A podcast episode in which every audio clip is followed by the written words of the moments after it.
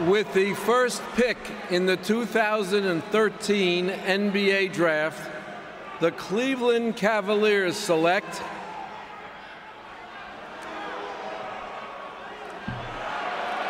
Anthony Bennett of Toronto, Canada, and the University of Nevada, Las Vegas. Salut à tous, Envercure, épisode 21. C'est un des derniers avant la draft, si ce n'est le dernier. Euh, et c'est celui où on va vraiment euh, vous donner nos, avis un peu plus personnels. C'est celui où on va essayer de se mouiller un petit peu avant, avant, le, avant la draft, avant qu'Adam Silver appelle le premier choix et puis les autres. Euh, et du coup, c'est un crossover. Voilà, un peu comme les experts Miami vont à Los Angeles. et bien là, ce sont les, les experts de l'écho des parquets qui viennent sur envergure et l'inverse en fait, euh, puisque Nico et Guillaume sont tous les deux là. Ils sont venus pendant l'année, ils sont tous les deux là pour euh, ce podcast numéro 21. Salut les gars. Ah, salut à tous. Merci de nous avoir invités. Les deux experts draft donc du côté de Basket Info et d'un autre côté, eh ben, on a Antoine, Ben, Manu. Salut les gars. Salut Alex. Salut. Donc, je pose les bases et ensuite, ça sera davantage une discussion qu'une vraie trame, un débat en fait. Euh, D'abord, on va essayer de définir un petit peu comment on fait pour classer les prospects les uns derrière les autres. On vous avait déjà parlé de ce concept de tiers, de, de chapeau, de panier, vous employez le mot que vous voulez. Euh, en gros, faire des petits groupes de joueurs qui ont à peu près le même niveau, le même niveau espéré. Voilà, on va parler de ça, comment on définit ces différents chapeaux. Et ensuite, évidemment, on va mettre les futurs draftés dans ces différents chapeaux et, je pense débattre, puisqu'il paraît évident que nous n'avons pas tous les mêmes personnellement. Euh, Nico, tu veux, tu, tu- veux attaquer par, euh, par ta définition personnelle des tiers? Et comme ça, ça lance Euh, le ouais, débat et bien. après on, on Je veux enchaîne. bien. Allons-y. Euh, je veux bien. Alors, bon, forcément, la définition des tiers est assez, forcément un petit peu personnelle. C'est un peu subjectif. Donc, je- vais dire comment moi je, je vois les choses. Il y a un aspect un peu mathématique à la chose, mais euh, je veux dire, euh, c'est pas forcément l'addition des critères non plus. quoi. C'est vraiment une vision globale. Et, moi, globalement, pour séparer les groupes de joueurs, euh, je, prends deux gros éléments. Le premier étant bah, le niveau de jeu. Mais ce que j'entends par niveau de jeu, c'est euh, espèce d'articulation entre le, le, le- plafond, le potentiel euh, maximum envisageable, hein, euh, et, le, et le niveau plancher. Donc là où on pense qu'il va baisser, pour prendre un, exemple rapide, pour moi, DeAndre Ayton a un plafond absolument énormissime, mais il a aussi un plancher assez bas, ce qui fait que ça se, ça se, ça se réduit un peu, ça se compense un petit peu. Quoi. Là où Doncic a, pour moi, un, un- plafond très haut, mais aussi un, un- plancher assez haut. Donc euh, lui, il passe devant. Quoi. Il y a, d'autres éléments. Donc c'est vraiment, dans un premier temps, cet amalgame entre son niveau de jeu projeté euh, au plus et au moins, une espèce de fourchette comme ça. Et, ça, après, je le combine, je, le croise euh, avec ben, en fait, le profil de jeu, ou du moins les, les- domaines dans lesquels ils sont forts. euh, plus ce profil-là est intéressant, utile, permet de faire plein de choses, euh, par exemple pour les forces, bah, plus le, joueur prend, prend de la valeur. Pour prendre un exemple aussi, Jaren Jackson, qui a un profil absolument merveilleux, qui est vraiment le, le top du profil en termes de pivot, mais qui n'a pas un, rôle, comment dire, un potentiel de franchise player, de quelque chose comme ça, bah, grâce à ce profil, euh, il, monte très haut. Quoi. Si, s'il ne l'avait pas, euh, sur son simple talent, il serait, il serait euh, euh, tiers 4 ou 5. Quoi. Mais ce profil-là euh, est tellement utile, tellement intéressant, qu'il monte tout seul. Quoi. Et on amalgame ce niveau de jeu avec euh, ce profil ou des forces, hein, la, défense intérieure par exemple, ou la création, sont des éléments qui, qui, qui donnent un plus plus à un prospect. Quoi. Euh, ah bah, le, mélanger de ça, bah, ah, ça, me fait, ça me fait une espèce de grille euh, qui me permet un peu de, voilà, de, de, de distancier les, les joueurs les uns les autres.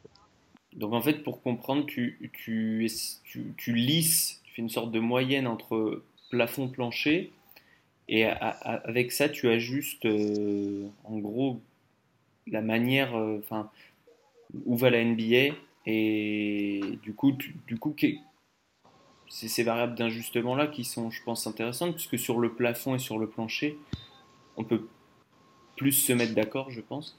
Euh, toi, les variables dont tu parlais, c'était défense intérieure et la création, ce sont deux éléments. Bon, après, il peut y avoir plein de choses, mais ce sont deux éléments qui, pour, pour euh, une équipe, sont déterminants. Quoi, qui, à, niveau de prospect égal, à peu près, si le, le, créateur sort plus intéressant que le. je sais pas que le, que, que, le défenseur extérieur quoi par exemple le shooter est plus intéressant que le, le, le, cutter ou un truc comme ça. Euh, et notamment, voilà, la défense intérieure pour un pivot, forcément, euh, prend beaucoup d'importance dans, ma réflexion. Et je crois qu'à à niveau peut-être un peu supérieur même, la, création. Après, un peu en dessous, il y a le shoot.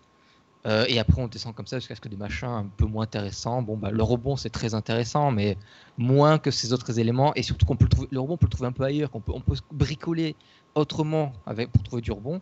Avec la création, il faut quand même avoir des joueurs qui ont un peu de, talent pour la chose. Quoi. Bah, surtout, il y, a aussi un truc euh, que, Nico a évoqué, et je le rejoins tout à fait aussi, c'est le fait que bah, finalement, toutes les, ce qu'il vient d'expliquer, quoi, que toutes les qualités ne se, se valent pas. Et, par extension, ça veut dire que tu, peux avoir des profils de joueurs qui finalement sont très complets, qui, touchent un peu à tout, euh, qui, qui, sont assez bons dans un peu tous les domaines, voire bons dans tous les domaines, mais qui vont être euh, pourtant euh, considérés plus bas, ou qui peuvent apporter moins de valeur que d'autres.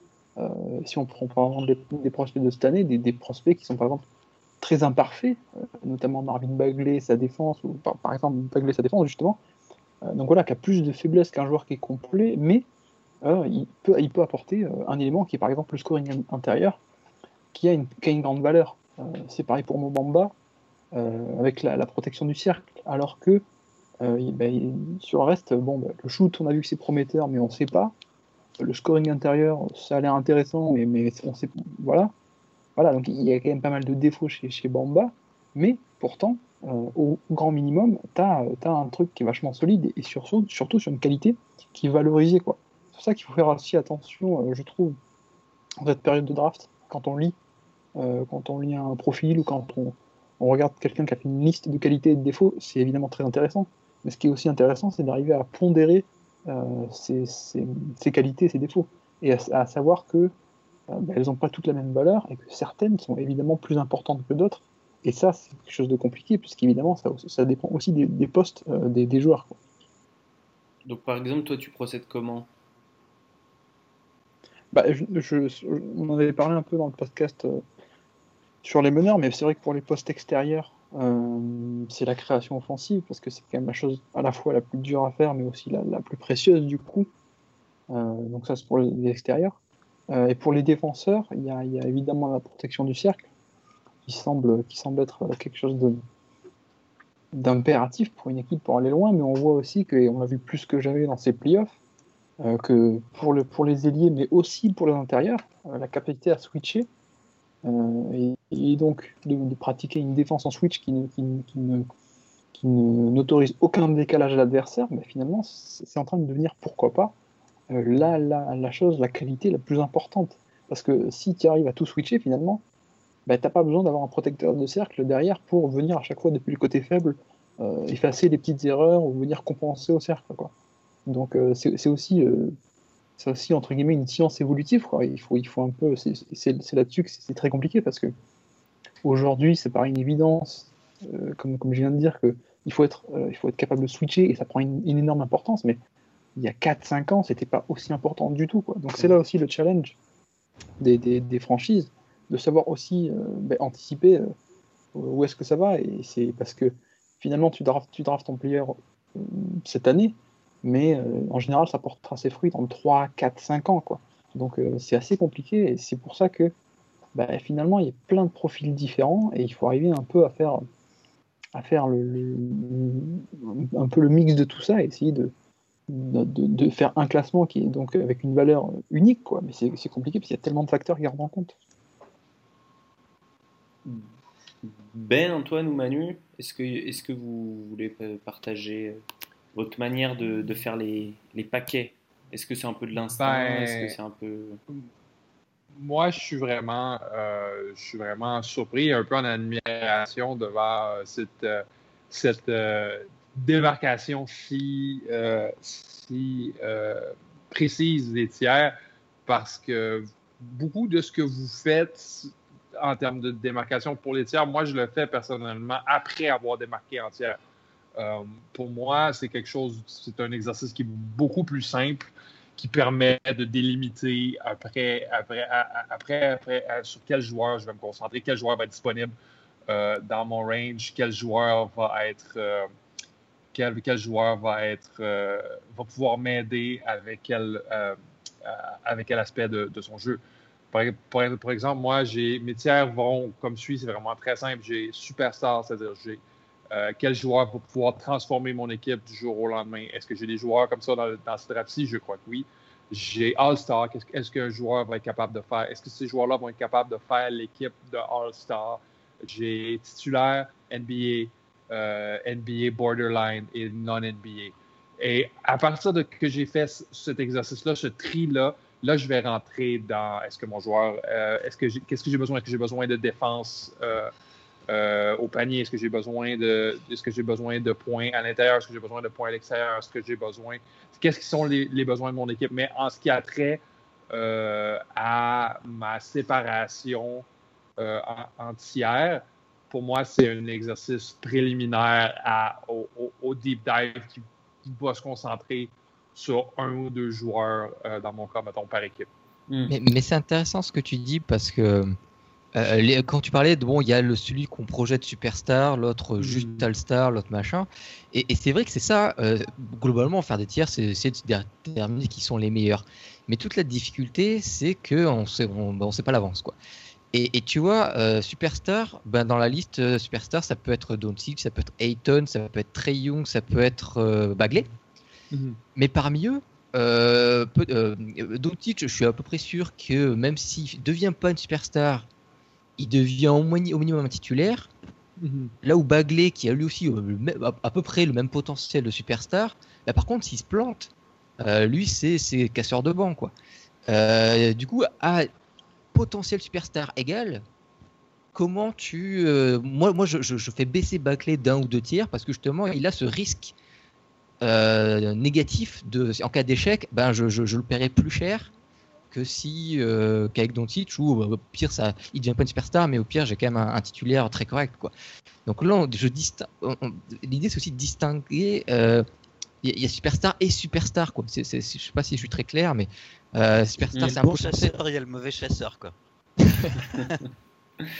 Non mais c'est, c'est, intéressant ce que tu dis Antoine. Est-ce que ça rentre en compte finalement dans tes tiers toi le côté risk reward ou est-ce que c'est vraiment du pur potentiel?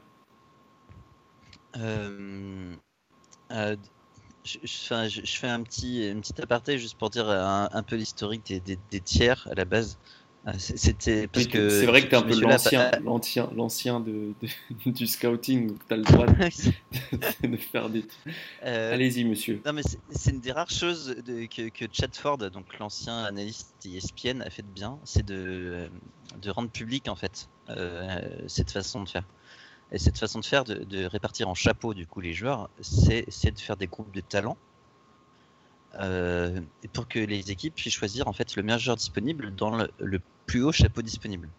Euh, ce qui permet d'avoir un, espèce d'équilibre entre le talent et les besoins de l'équipe. Euh, ou on peut dire aussi hein, entre le talent et l'amour qu'on peut avoir pour un certain joueur. par exemple, je, suis, amoureux de DiVincenzo, mais je vais, vais pas le prendre au deuxième pic, quoi. voilà, j'ai fait mon coming out un peu ce soir, mais c'est pas grave. Euh, pour le coup, le, je pense que la plupart des équipes, euh, quand elles se positionnent sur un, joueur, euh, elles mettent dans des chapeaux.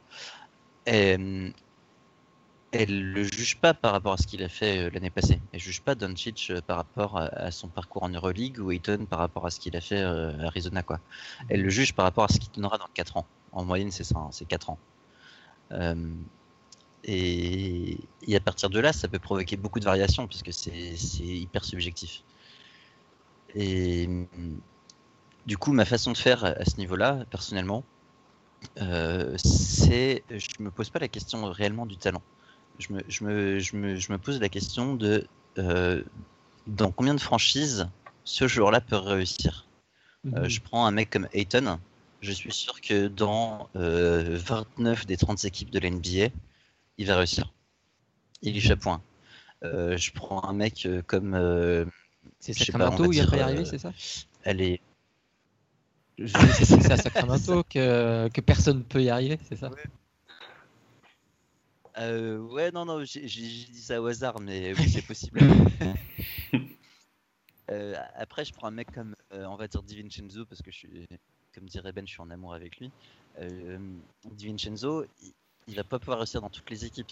Il, va lui falloir euh, un certain temps de jeu, il va lui falloir une situation où il va être mis en position d'energizer, etc. Euh, donc, aller peut-être, je sais pas, la moitié de la NBA, etc. Euh, et tu prends un mec comme euh, un mec que j'aime pas, par exemple Moussa, le Jenan Moussa. Pour moi, il y a très peu d'équipes dans lesquelles il va pouvoir réussir. Et, du coup, je fais, on va dire, ma, je fais mes chapeaux en fonction de ça. Il y a peut-être un truc intéressant à, ajouter, ce que tu m'as fait penser à quelque chose, c'est que nous, on a nos tiers à nous, mais on n'est pas des franchises, quoi.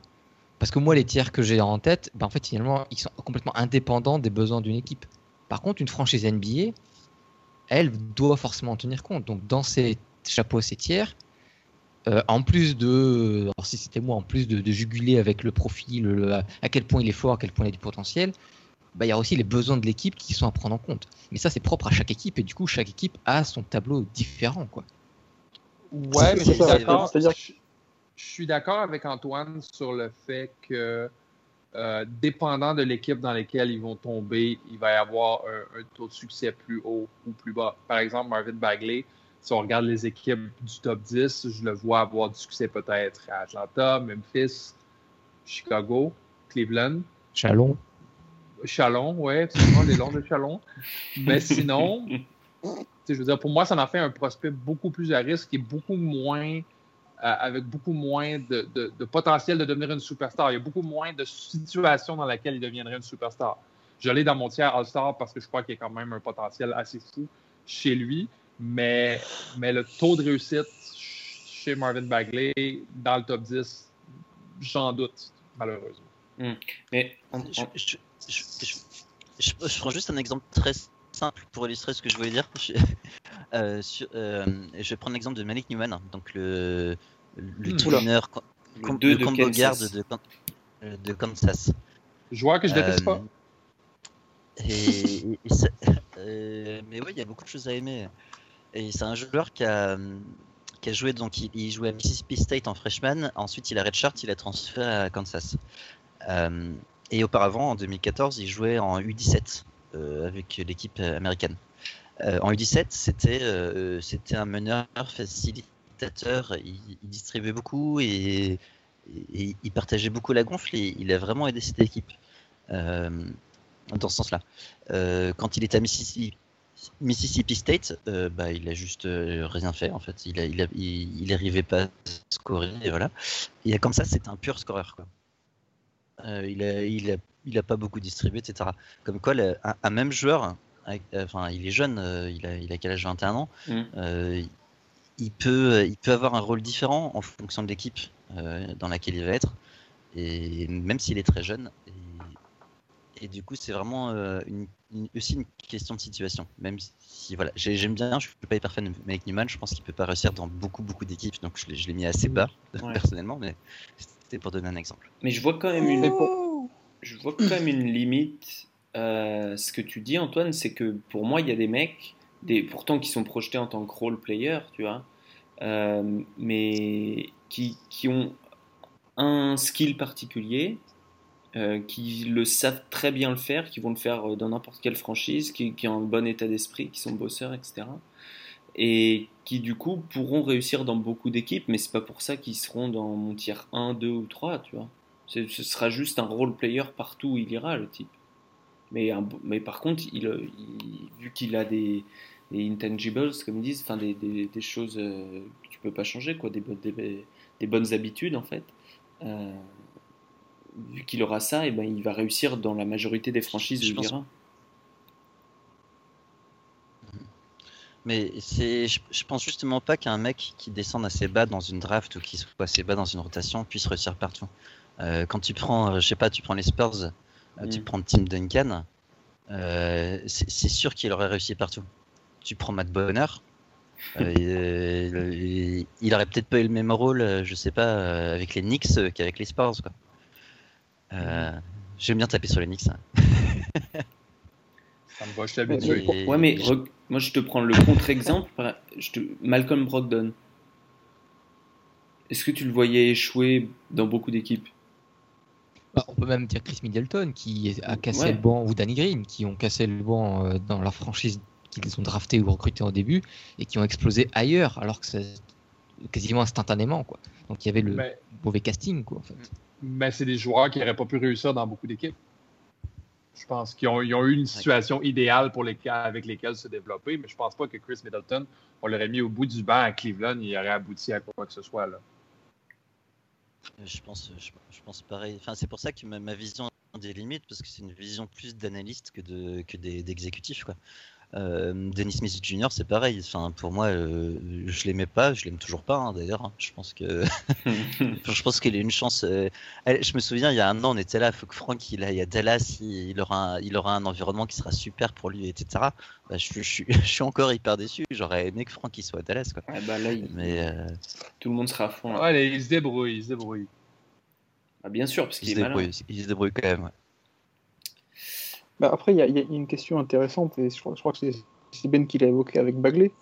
Euh, c'est aussi euh, le, critère de combien de compromis tu vas être obligé de faire si tu prends ce prospect. Et en général, donc ça c'est peut-être une réflexion plutôt pour les, top prospects, parce que euh, sur le reste, c'était plutôt des joueurs de rotation. Mais pour les top prospects, notamment, ça aide aussi à les classer, parce que tu te dis, si c'est un top prospect, c'est que je vais normalement lui filer beaucoup de responsabilités, le faire jouer souvent et essayer de construire autour de lui. Euh, sauf que euh, chaque, chaque, chaque joueur bah, a des faiblesses. Et là-dessus, euh, ton but en tant qu'équipe, en tant qu'entraîneur, c'est d'essayer de, de, combler ces, ces, faiblesses.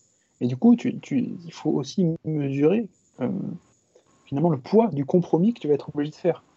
Et, par, et pour le cas par exemple de Bagley, c'est d'arriver à trouver le compromis, c'est d'arriver à mettre à côté de lui quelqu'un qui peut à la fois défendre, parce que lui ne le fait pas, mais peut aussi Dribbler main droite. attirer les défenses? Comment? Pardon, j'ai dit dribbler main droite.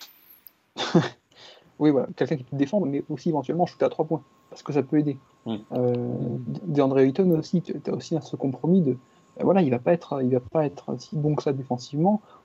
En plus, il veut jouer poste 4, ce qui est quand même un tout petit peu inquiétant, je trouve. Donc voilà, il faut que tu trouves quelqu'un à côté, un 5, qui peut, qui peut protéger le cercle à sa place. Et à l'inverse, tu as aussi un joueur comme Jaren Jackson, qui lui, euh, bah, il n'y a pas tant de compromis à faire que ça. C'est-à-dire qu'en fait, tu peux le mettre à peu près n'importe où, et je, on rejoint aussi cette idée que, que, tu évoquais. Mais voilà, tu peux le mettre n'importe où, mais en fait, ça, ira. Il n'y a pas tant de compromis à faire que ça pour le faire jouer de manière conséquente. Euh, et donc, ça aussi, ça rentre dans l'équation, et c'est pour ça que je pense qu'un joueur comme Jackson euh, est, finalement aussi haut. C'est aussi pour ça, c'est parce que tu n'as pas besoin de sacrifier tant que ça, tu n'as pas besoin de, tout organiser pour, pour que ça marche. Mmh. Je pense que ce que tu dis là, malgré tout, si, les franchises choisissent comme euh, Antoine l'a expliqué, c'est-à-dire euh, avec des paniers et on prend le mec qui est dans le plus haut panier disponible, euh, ça c'est des questions que tu te poses, que tu viens de dire, que si les deux mecs sont dans le même panier. je veux dire, normalement, quand tu as un choix, alors là, à l'exception de Cleveland par exemple cette année, mais quand tu as un choix très haut à la draft, ton équipe elle est nulle quoi. Ton équipe elle a besoin de talent. Donc si tu as, si un mec qui est dans le panier 1, qu'il n'en reste plus qu'un, bah, tu le prends. Bah, ça dépend, parce que après, si tu prends un, mec comme Ayton et qu'il y, a le risque que finalement il n'arrive jamais à, devenir un bon défenseur, bah, c'est quand même emmerdant parce que, parce que tu sais que tu Ah oui, jamais vraiment avoir sûr, une bonne équipe. C'est emmerdant, mais si tu. Si, est-ce que, est que tu. Moi, je le prends même. Enfin, tu, tu vois, tu, tu prends pas le risque de passer à côté, en fait. Ça dépend. Bah, si, bah, pour- si tu trouves qu'il y a quelqu'un à côté où il y a moins de compromis et où il y a- qui, peut-être, qui pourra peut-être être moins fort, mais qui peut t'apporter Mm. plus en termes de victoire et moins de compromis, bah, finalement, euh, c'est-à-dire que le classement, moi je le fais après, euh, entre guillemets, après avoir, avoir réfléchi, si tu veux. Ouais, ouais. Non, non, mais c'est pas ça que je veux dire, mais euh, tu vois. quoi. Non, mais c'est une, une- vraie bonne transition, parce que figure-toi que donc, tout à l'heure, on faisait un podcast avec euh, ce, scout euh, journaliste euh, américain, et lui, il a une, manière assez originale de. Alors, c'est pas vraiment de faire des tiers, mais disons que c'est d'évaluer un prospect. Il dit en gros combien de ses skills pourront être. pourront se traduire entre guillemets dans le jeu NBA. Qu'est-ce que- qu'est- qu'est-ce qui va réussir à se traduire en NBA Est-ce que c'est son shoot? Est-ce que c'est sa défense? Voilà. Qu'est-ce qu'il va être capable de faire en NBA Ensuite, il se demande quelle est la valeur de ce, qu'il skill, de ce skill set. Et ensuite, sa troisième question, c'est de dire à quel point le joueur peut arriver par son travail, par son potentiel, à créer ou à atteindre d'autres capacité à ouvrir d'autres facettes de son jeu. Et du coup, j'ai un peu procédé comme ça pour voir comment, pour voir comment ça faisait pour, euh, pour me dire. Je me suis rapidement rendu compte, comme, comme vous le disiez au début, que c'est impossible de faire un barème qui vaut pour tous les joueurs. C'est-à-dire que pour les postes 1-2, par exemple, j'ai mis la création offensive, comme toi tu, tu le faisais, je crois que c'est Guillaume et Nico, je sais plus, euh, en, en priorité, c'est-à-dire euh, bah, euh, sh- shoot, pass, dribble, dans cet ordre-là, Euh, mais euh, c'est sur trois niveaux, donc si tu as les trois niveaux, bah, tu as la création offensive maximum, tu es James Harden, Euh, euh, voilà, donc ça tu es, franchise player, quoi, même si tu défends pas une pinette, tu es, franchise player. En revanche, pour les joueurs intérieurs, et c'est là que tu amènes le cas de, de Jaren Jackson et, et de DeAndre Ayton, pour moi, ce que j'ai mis en premier, ce que je pensais qui était le plus important, c'était la polyvalence défensive. Pour les postes 4-5, en fait, j'ai fait ça. Et, ensuite, c'était la création offensive, mais en- qui venait seulement en deuxième. Et c'est pour ça qu'au final, sur. Alors, euh, les, les deux sont dans le même tiers, Ayton et, et euh, Gigi, Jaren Jackson Jr. Mais euh, Jaren Jackson Jr. est devant parce que la polyvalence défensive est plus haute chez lui que chez DeAndre Ayton. Tu vois Oui, c'est ce qu'on disait tout à l'heure, c'est la hiérarchisation finalement des, des- Mm. des caractéristiques. Mais, ce- mais pour moi, ce qui est vraiment très intéressant, c'est justement de trouver, parce que c'était hyper dur, vu que c'était très nouveau, de trouver quelles caractéristiques, euh, tu vas déjà, quelles sont les caractéristiques à, à évaluer. Quoi, c'est difficile. Quoi. Moi, j'avais euh, création offensive, euh, polyvalence défensive, playmaking défensif. J'avais quoi? Et ensuite, j'avais rebond, handle, jeu de passe, euh, voilà. Des choses qui vont dans la création offensive mais qui peuvent être euh, en niveau 2 ou en niveau 1 c'est à dire que si tu sais que faire que shooter typique euh, je sais pas Kyle Korver bah, t'es moins t'es t'es à moindre niveau qu'un mec qui sait shooter et dribbler. C'est bête mais euh, faut, faut hiérarchiser comme ça. Et donc du coup c'est ça dont je voulais discuter principalement. Je pense que c'est ça le plus intéressant. C'est quel aujourd'hui quelles sont les choses qu'on doit mettre en haut de ses capacités à avoir, alors que ça, diffère selon le joueur intérieur et extérieur. Je sais pas ce que tu en penses, Ben, que toi, tu, je sais pas, est-ce que tu fais des différences euh, Alors, ça peut être à l'instinct, euh, comme tu disais, ou, à- au high test, mais est-ce que finalement, là, en, en y réfléchissant, est-ce que tu fais des différences quand tu regardes des, des types euh, évoluer? Ben, il y a des. euh, C'est sûr qu'il y a des skills qui vont faire de toi un All-Star des qui vont faire de toi un Superstar, comme par exemple, tu as nommé la polyvalence défensive. Un gars qui peut garder de 1 à 5, euh, c'est un joueur qui va être voulu par toutes les équipes. C'est un joueur qui va être capable justement de créer beaucoup de situations sur le ring, euh, sur, le ring court, euh, en, open, en open court, beaucoup de, basketball à haut tempo qui va scorer visiblement beaucoup de points en transition. Donc, euh, il y a la création aussi, il y a, euh, la création de, la création pour les autres, la création pour soi-même. C'est tous, tous des, ce que j'appelle en, anglais les high-level skills. Et, euh, et ça, ça, ça, tient dans la balance. Mais par exemple, si un joueur est bon, est bon défenseur à un contre un, ça va prendre plus que ça pour que je le draft, mettons, dans un très haut. C'est un skill qui va se qui va moins, moins importer dans les très hauts tiers, le tiers 1, le tiers 2, par exemple. Hmm. Après, il y a aussi des, joueurs qui peuvent transcender notre euh, hiérarchie des skills. Absolument. On prend, l'exemple du tir à mi-distance sur la tête du joueur. Et, l'exemple n'est pas neutre, c'est en fait c'est d'Andre Ayton, que, que, je trouve très fort à quelque chose que personne ne veut que, les joueurs fassent, qui n'est pas intéressant. C'est ça, c'est vous voyez, vous avez tous l'image d'Ayton qui reçoit la balle à mi-distance, hmm. qui a le face à lui. Voilà, il, saute, il touche le cintre et il shoot et ça rentre quoi. Euh, dans, dans, l'absolu, ce, skill de ce shoot-là qui arrête le jeu, qui n'est pas d'une efficacité suffisamment intéressante pour que ça vaille le coup, dans l'absolu, c'est quelque chose que je mettrais très bas, que je pondérais avec un coefficient assez faible. Après, euh, bon, Ayton, je sais pas si jusque-là, mais prenons le, prenons euh, imaginons qu'Ayton, voilà, au lieu, je, crois avoir vu le chiffre qui tournait sur ces, sur ces distances, qui tournait un truc genre 55% ou un truc comme ça, ce qui est très bien. Euh, mais s'il tourne à 60-65%, des trucs comme ça, que c'est absolument exceptionnel, bah, tout de suite, le bonhomme monte énormément dans, dans le truc et sur la base de ce skill-là, alors même que c'est un skill qui est pas terrible, mais il est tellement fort, il y potentiellement, parce que là, il n'y est pas encore, mais il y serait tellement fort que punaise, ça, transcende le, la grille que j'avais faite et ça va de là parce que je, je, je sais le Layton en question, ce super Layton que j'imagine, euh, ah bah, sur le terrain, cette faculté, bah, je pourrais m'en servir à chaque possession tout le temps facilement et ça pourra vraiment me mettre euh, être quasi l'équivalent d'un gros tireur à trois points ou d'un truc comme ça quoi. Mmh. Donc il, peut y avoir un, voilà ce, côté le mec est tellement fort dans un truc que c'est pas grave que, que tu, dans l'absolu tu t'en il est pas le machin ou qu'ailleurs il y a des problèmes, il peut tout casser quoi. Mmh. Ça je pense que ça peut rentrer dans ce que j'ai appelé la création offensive. Après, c'est chacun à la sienne, tu vois. C'est-à-dire que. Euh, mais l'important, c'est en fait se créer son propre shoot. C'est ce que disait Ben. Ben, je trouvais ça intéressant. C'est quoi les high level skills que tu as pour ceux qui nous écoutent et même moi. Moi, j'ai la polyvalence. J'ai la polyvalence défensive. Euh, si tu es capable de switcher, si tu capable de, si es capable de garder plus qu'une position que la tienne, ça veut dire que tu as un athlétisme qui dépasse ta position. Mhm.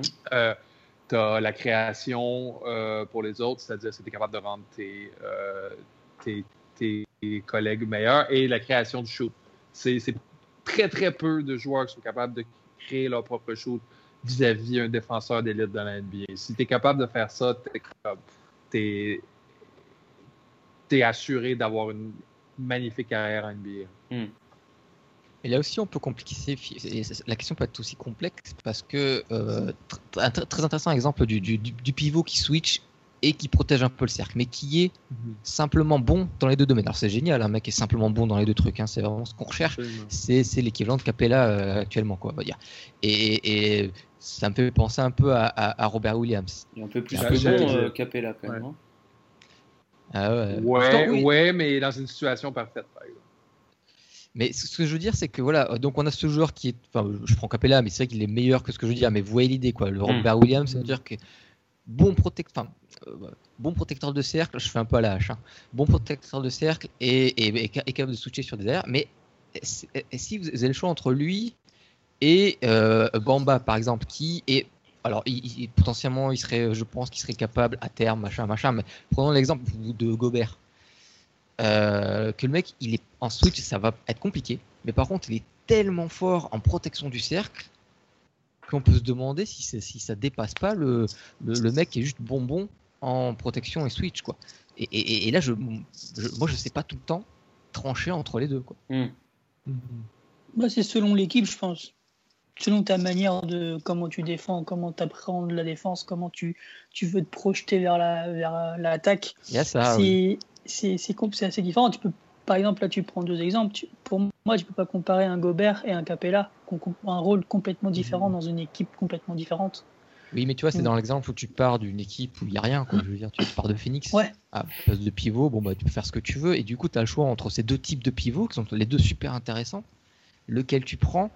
Et là, j'avoue que je, je, je, je sais pas. Ah oui, tu sais pas. Enfin, le Moi, je-. Moi, je partirais sur un mec qui est moyen, mais dans les deux. Mm.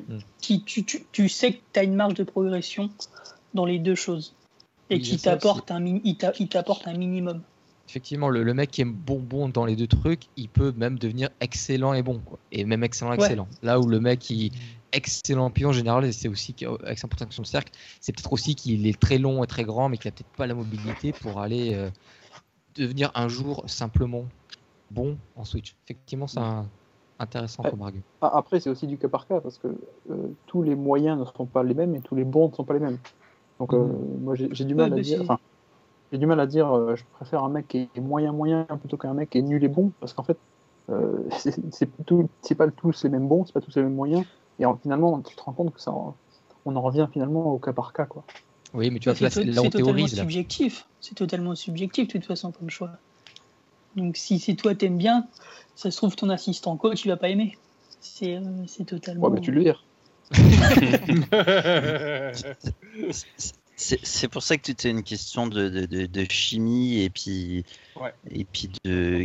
Qui, part, moi, le premier truc que je vais regarder et qui va m'intéresser chez un joueur, c'est euh, sa capacité à travailler. Juste, juste c'est Mm. vraiment la capacité première. Quand tu regardes un Kawhi Leonard à 19 ans qui shoot à 20% à 3 points, euh, tu te dis putain, euh, il a taffé le mec quand même, quoi, parce que son shoot à l'époque c'était pas la même, hein, c'était pas la même forme, c'était pas les, c'était vraiment pas le même pourcentage de réussite quoi. Et, euh, et le mec il, il est allé au gymnase tous les, tous les jours comme un, comme un gros enculé et il a taffé et il, il a progressé quoi. Bah, C'est pour ça que je suis assez, euh, c'est pour ça très que je suis assez Trae savoir Young, aussi. parce que quand je vois la masse musculaire qu'il a pris, euh, Est-ce qu'il a- est-ce qu'il oui aurait la même à trajectoire savoir, à, mais à Indiana? On ne sait pas. Ça se trouve, il aurait été un joueur lambda. Il aurait été fi- fini en c'est- Europe, on n'en sait rien du tout. donc, Hmm. tout à fait. C'est c'est c'est un, un- un exemple un peu euh, problématique Indiana parce que c'est une équipe qui donne beaucoup d'amour à ses joueurs et qui est reconnu pour les faire euh, overachieve, comme on dit en anglais. Par exemple, je veux dire, Roy Ebert, ça a l'air qu'il n'est même pas capable de faire 10 pompes quand il était, euh, quand il était drafté par Indiana. Mais euh, oui, à, Sacramento, euh, Kawhi Leonard jouerait peut-être dans la G League maintenant. Désolé aux fans des Kings qui nous écoutent. Mais euh, ce, qui est, ce qui est quand même intéressant, puisque c'est vrai que là on théorise, encore une fois, évidemment c'est du cas par cas, évidemment il faut regarder, euh, il faut essayer de voir si la personne est capable de progresser, de se mettre au travail, de se mettre au service de l'équipe, de rentrer dans le moule de la franchise, tout ça c'est des choses que nous, on peut pas voir, observateurs extérieurs, et donc on peut faire que théoriser, c'est-à-dire qu'on va pas avoir un entretien direct, une interview avec euh, euh, le, prochain Kawhi Leonard ou... euh, serait-ce que l'année dernière, Donovan Mitchell. C'était, beaucoup plus difficile pour nous de prévoir qu'il allait être excellent que pour les gens du Utah qui l'avaient vu en workout et qui s'étaient dit ah ce mec-là il a du potentiel machin on a discuté avec lui Qui avaient menacé leur employé de, de les virer s'ils disaient quoi que ce soit à Ouais. propos du workout. c'est vrai c'est vrai c'est vrai non mais ce qui était ce que tu disais euh, Nico qui, est- qui me paraissait intéressant c'est que en fait pour les joueurs antérieurs enfin moi j'avais la réponse euh, enfin comme tu- toi tu me disais qui est-ce que tu préfères? Évidemment c'est du cas par cas mais pour moi dans mes dans mes rankings de, de skills par exemple j'avais mis euh, le, play- le playmaking défensif au-dessous de la polyvalence défensive. Quand je dis playmaking défensif, c'est euh, être, en, être en aide, euh, avoir les mains dans les lignes de passe, euh, faire des, enfin, mettre des contres, etc. Tu vois. Pour moi, c'est en dessous. Contrôler la raquette. Voilà. Pour moi, c'est en dessous de euh, savoir switcher bien sur euh, n'importe qui. Oui, parce qu'encore une fois, finalement, dans la NBA actuelle, si tu switches, tu supprimes les décalages, donc il n'y a même plus besoin ensuite de venir faire les aides. C'est ça. un peu la, philosophie euh, actuelle. C'est ça. Exactement. Et, et par contre, j'ai fait l'inverse pour les postes 3. Alors peut-être que je me trompe, mais du coup, pour moi, un poste 3 qui est fort, qui est vraiment hyper fort en défense, euh, et ben, il pourra défendre sur des 1 et sur des 4. Et du coup, ça sera automatiquement un mec qui pourra switcher un poste 3 qui est fort en Mhm. défense. Et qui joue les lignes de passe et qui sait contrer, etc., qui fait du, du playmaking. Voilà. Euh, est-ce, que vous, est-ce que vous avez d'autres théories à avancer ou est-ce que vous voulez vous, vous lancer dans, dans des débats euh, houleux? Allez, on débat, on débat, on débat, on débat. Ok, ok Ben, je sens, je Oui. sens que tu, tu sautilles. Donc tu, tu lances et puis après on se lance tous de toute façon. Qui, qui, est-ce que, qui tu as dans ton tiers 1 et dans quel ordre? Dans mon tiers 1, j'ai euh, DeAndre Ayton et Luka Doncic. Euh, je crois que les deux ont un potentiel de devenir superstar. DeAndre Ayton, parce qu'il est euh, physiquement dominant, euh, je le vois mal ne pas être physiquement dominant en NBA non plus. Je crois, je crois que c'est c'est pas un skill, mais c'est un attribut physique qui va, euh, qui va se transmettre et ça va lui permettre justement de, de se développer et d'acquérir des nouveaux talents NBA. Donc, le, le- le plafond pour DeAndre Ayton est absolument inconnu. On ne sait pas quel genre de joueur ça va devenir. Si, si se fait drafter à Phoenix, comme un peu tout le monde le prévoit, il va tomber dans une situation quand même assez agréable avec un nouveau coach bien, euh, euh, bien coté avec les jeunes, avec Josh Jackson, avec DeAndre Ayton, euh, avec pardon, Josh Jackson, Devin Booker. Je crois que et euh, la mobilité et, le, playmaking à l'intérieur qui est démontré et je veux dire tout sur quoi il veut travailler, ça va être possible de le faire en NBA avec Phoenix. Donc, euh, DeAndre Ayton, pour moi, est dans mon tiers 1. C'est, c'est à moins que ce que lui ne se retienne lui-même euh, psychologiquement. Je crois que c'est une superstar en puissance. Euh, même chose pour Luka Doncic. Je crois que, je crois que c'est justement c'est un playmaker absolument incroyable. C'est un joueur qui pousse le tempo. C'est un joueur qui est capable de rendre euh, ses, il est capable de rendre ses, ses, euh, ses coéquipiers meilleurs du jour au lendemain. C'est quelque chose, c'est quelque chose qui devrait bénéficier à, à Sacramento, où est-ce qu'il y a une, justement, comme disait Antoine dans un autre podcast, où est-ce qu'il y a un, un fit naturel avec un De'Aaron Fox, par exemple. Euh, moi, je crois que ces deux joueurs-là sont en position de devenir euh, superstar. Alors qui est d'accord? Hello? Non, mais moi, moi. moi, moi, en plus j'ai Jaren Jackson dans mon tiers 1. J'ai trois joueurs dans mon tiers 1. Je peux pas- je comprends pas ce que vous trouvez à Ayton en fait. Pour moi, il a. On lui demande de protéger le cercle, non? Un minimum. Un jour, Non. un jour. C'est pas grave s'il fait Ouais. pas tout de suite. Dans 4 ans. Ouais, mais il, me- il montre quand même Pourquoi- des, des pourquoi- choses euh, assez. euh, Enfin voilà. Pourquoi, pourquoi- Quand Oui, tu lèves les bras, quand le défenseur passe devant toi, euh, un minimum, un moment, même, ça sert à rien. Gars, réveille-toi. Non, mais c'est bien. Je- je- moi, j'ai Vas-y. Non, non, Vas-y, ça, euh, ça me fait juste penser à l'article que euh, Mike Schmitz et euh, Jonathan Givoni ont, fait euh, ce matin. Euh, ouais, non, non, mais c'est- intéressant et c'est euh, ils ont ils ont regardé en fait si le first pick chaque année était le meilleur le meilleur joueur de la draft. Et, euh, et deux, trois fois trois fois sur quatre non Bah oui, Trois fois sur quatre, non, et c'est clair. Enfin, quand, quand tu regardes l'historique, euh, oui. Euh, Ayton, je le vois comme un espèce de Lamarcus Aldridge en plus grand. Euh, Effectivement, euh, il- C'est un peu ça. C'est marrant. ouais, ouais, avec son Ah, petit. euh, Non, c'est pas ouais, je sais pas. Moi, j'avais cette même La- comparaison. Il y a quand même La, euh, comparaison est, est- est dérangeante tellement elle est bonne.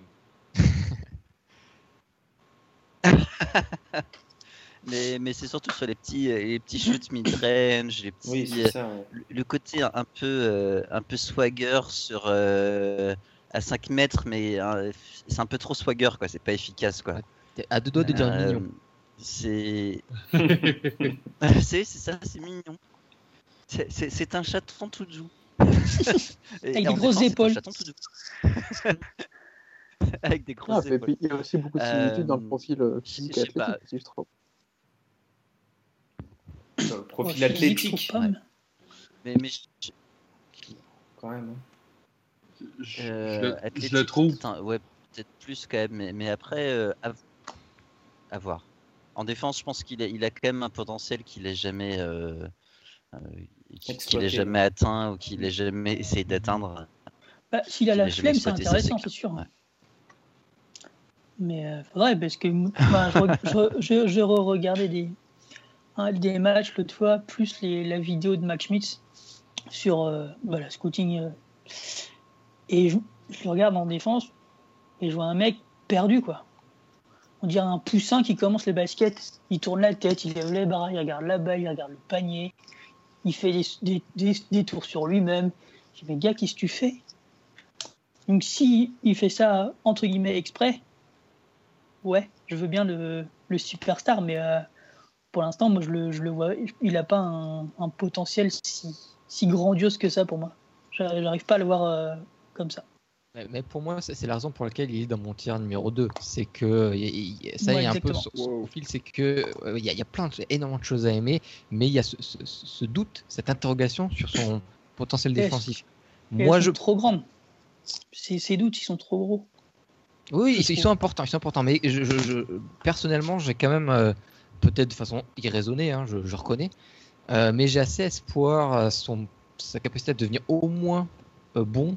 Parce que même s'il y a plein d'erreurs, alors je- on va pas refaire l'histoire, je, crois qu'on a un peu parlé dans le podcast qu'on avait fait il y a quelques mois où vous m'aviez aussi invité, on avait parlé d'Ayton. Mm.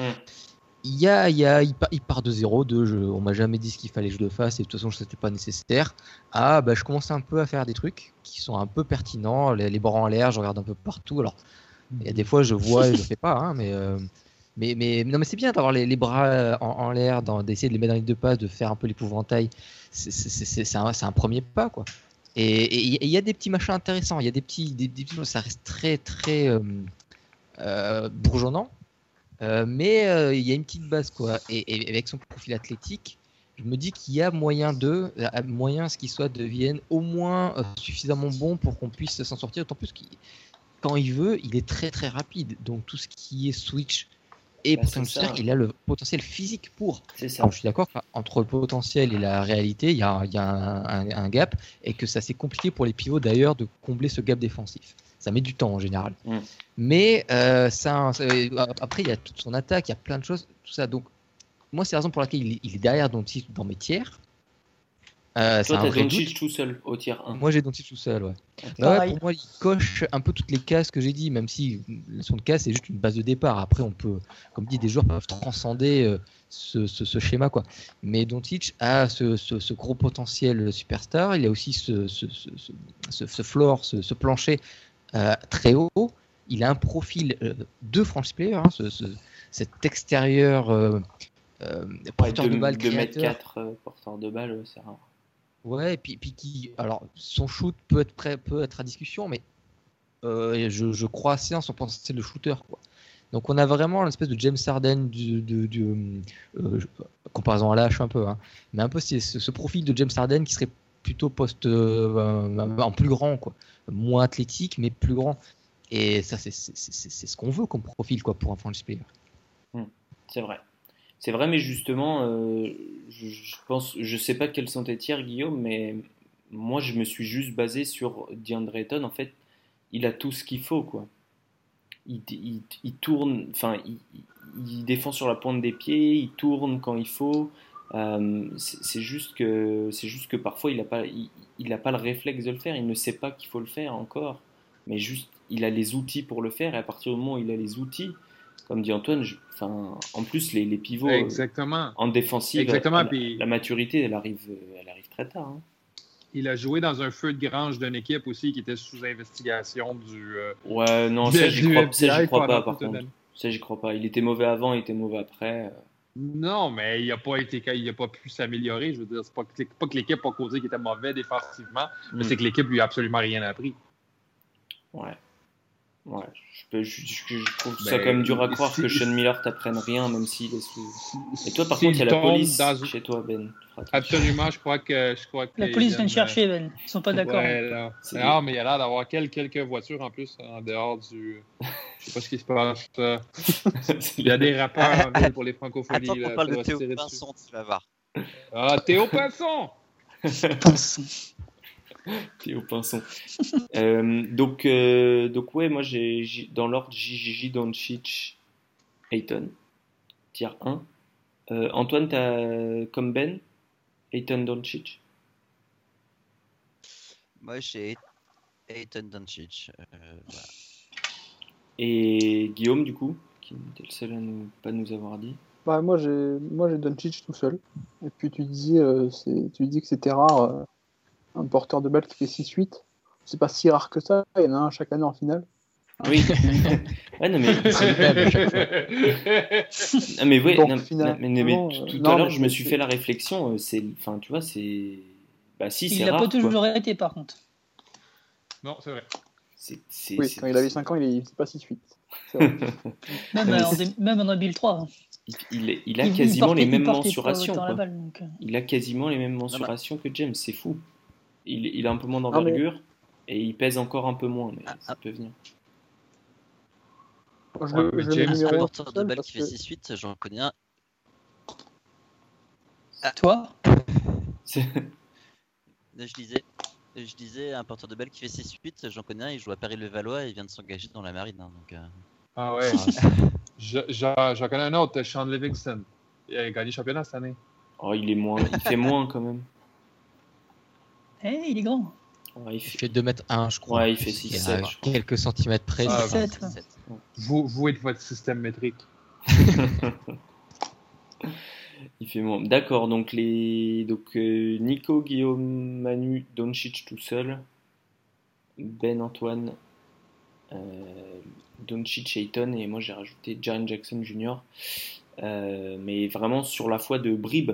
Mais en fait, je me suis fait la réflexion quand Carl Anthony Towns a été drafté, euh, on savait pas trop qu'il pouvait shooter après avoir dribblé, etc.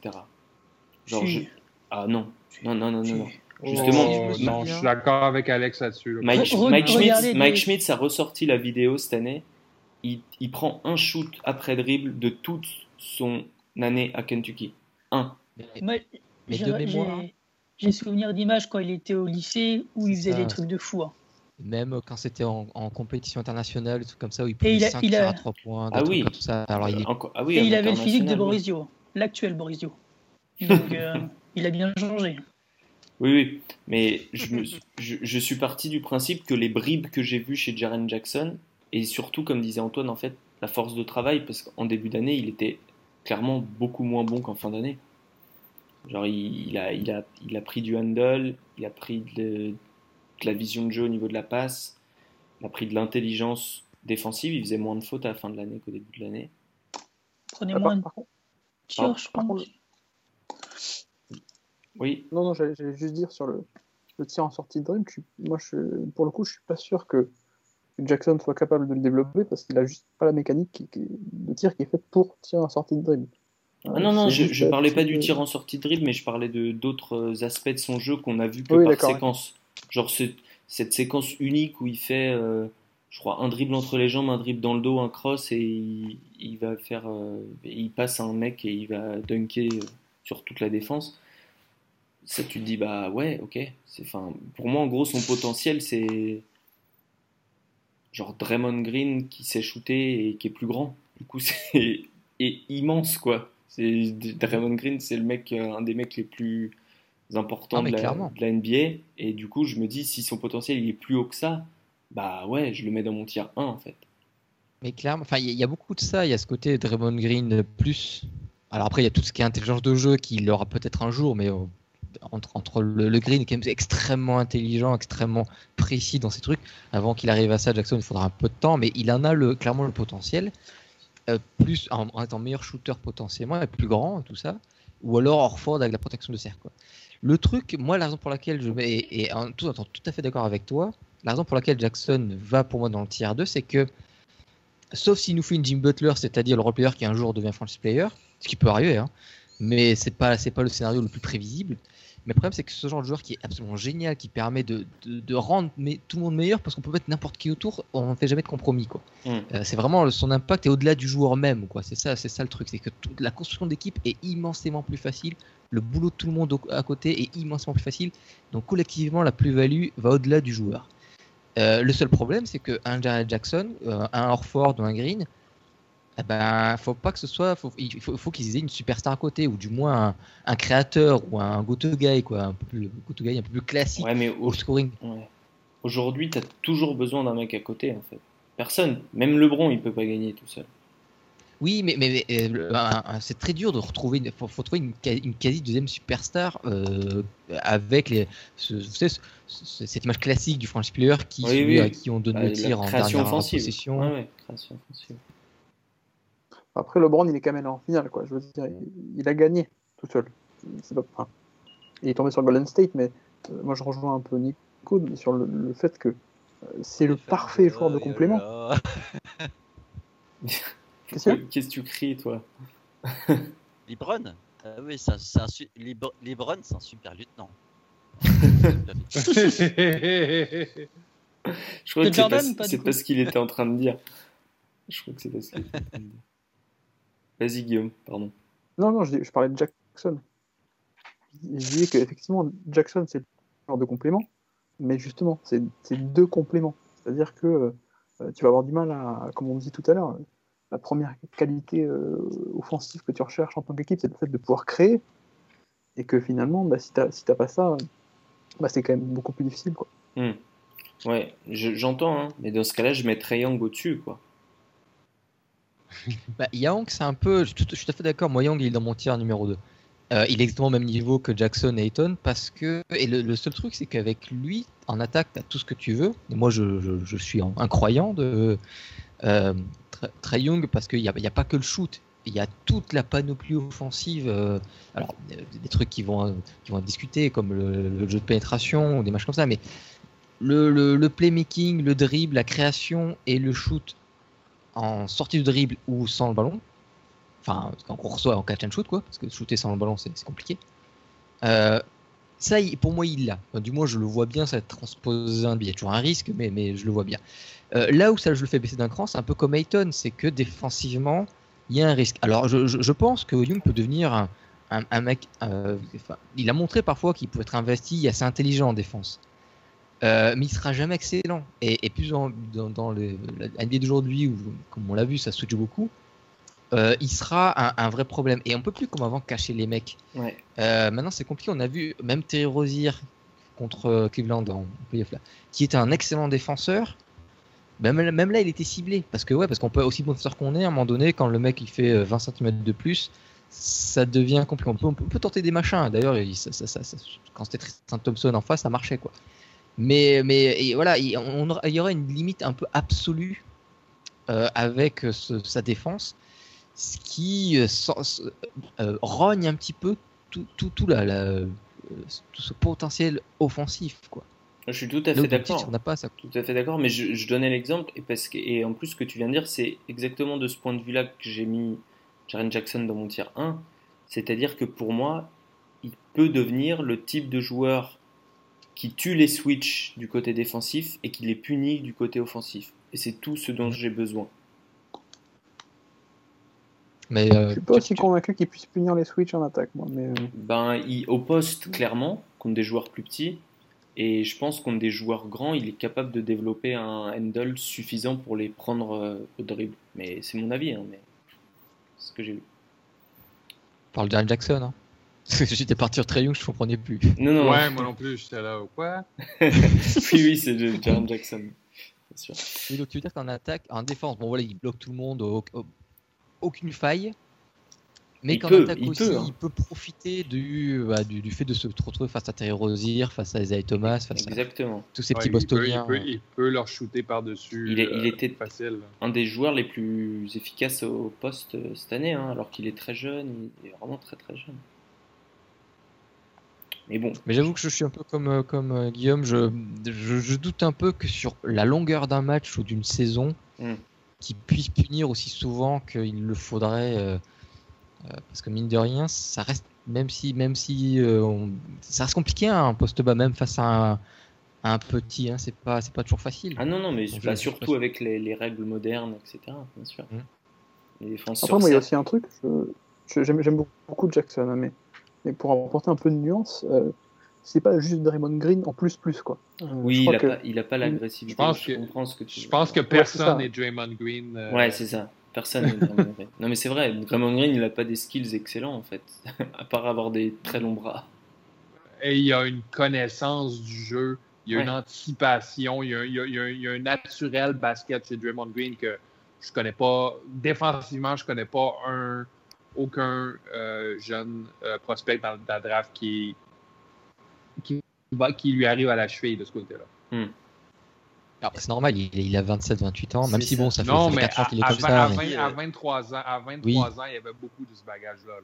Ouais, mais Jackson à 19 ans, il est. Mais je, je, je défie quiconque euh, qui a regardé euh, Draymond Green à Michigan State euh, Ouais. de prédire à l'époque qu'il allait être un des meilleurs défenseurs de la NBA. Quoi. d- Parce même un que bon c'était clairement pas le cas à Michigan State. Quoi. Ouais, ne serait-ce qu'un bon défenseur NBA, déjà la question se posait si je me souviens bien. Ouais, ouais. Non, non, c'est clair. Puis je veux dire, Ouais, mais on euh, n'aimait pas les était- twinners à l'époque. Ouais, exactement. Puis il était, il était classé, je crois. Moi, je l'avais dans mon mock draft. Si je, je regardais mes vieux mock drafts sur NBAdraft.net, j'avais 26, Mhm. 27, je crois, dans, dans, dans mon mock draft. Donc, personne ne le voyait devenir ce qu'il est devenu, mais ce qu'il est devenu, c'est par des intangibles, c'est par justement euh, euh, cette, cette énergie, ce- ce- ces connaissances, ce- cet amour du jeu qui a fait en sorte qu'il a développé Mm. une anticipation défensive bien et sûr. justement une communication défensive avec ses, avec ses collègues. Je crois que Draymond Green, dans une équipe perdante, et n'est pas un facteur, mais avec des superstars alentour de lui, il les, il les rend meilleurs que ce qu'ils devraient être Mm. encore. Il est tombé sur le bon coach, je pense aussi. Ouais, et Aussi, avec ouais. le recul, je pense qu'il a eu beaucoup de chance de tomber dans la même équipe que Andrew Bogut très jeune. Parce qu'Andrew Bogut est un- Ouais, Un savant. ouais, et la, la blessure de David Lee aussi a été un, un gros coup de chance pour lui. Tout, en fait. Bah, il y a- on L'équipe, le jamais- coach, le- Ouais, la mais il y a période. quand même la euh, ca- le caractère du, du mec qui fait que t'arrives on, jamais là on- par hasard. on ne fait jamais des équipes de championnat sans un peu de chance. C'est vrai. Euh, Alors, Guillaume, euh, il on il en n'a pas terminé, je crois, du coup. Oui, c'est vrai. Il disait c'est pas Draymond Green. Du coup, on a Non, non, la bah, phrase à ce que tu as dit, c'est sur, sur la vivacité, du coup. Parce que c'est le- c'est c'est un peu l'aspect, euh, je trouve, fondamental de Draymond Green, sa capacité à, à être vif, à, être explosif horizontalement, au moins. Et Ouais. ce que n'a pas, ce que n'a pas, ce que n'a pas Jackson. Moi, moi c'est un peu là la, la seule source d'inquiétude. C'est pas juste qu'il n'a pas encore appris à faire de l'attaque et que pour l'instant, c'est que la défense. C'est qu'il y, il y a une limite, il n'y a, pas- y a pas assez de capital euh, d'explosivité, quoi, je, dirais. Ouais, la, la vitesse du, du jump euh, que, qu'a- que pour avoir euh, qu'a euh, Marvin Bagley. C'est ça que tu veux dire. Ouais, même, je non, plutôt de manière horizontale, quoi. Enfin, regardez, Draymond Green, c'est un. de- Ah ouais, de manière horizontale, parce que bah, justement, je, je trouve que c'est un faux lent, Jaren Jackson. Oui, mais Dray- Draymond Green, c'est un vrai rapide.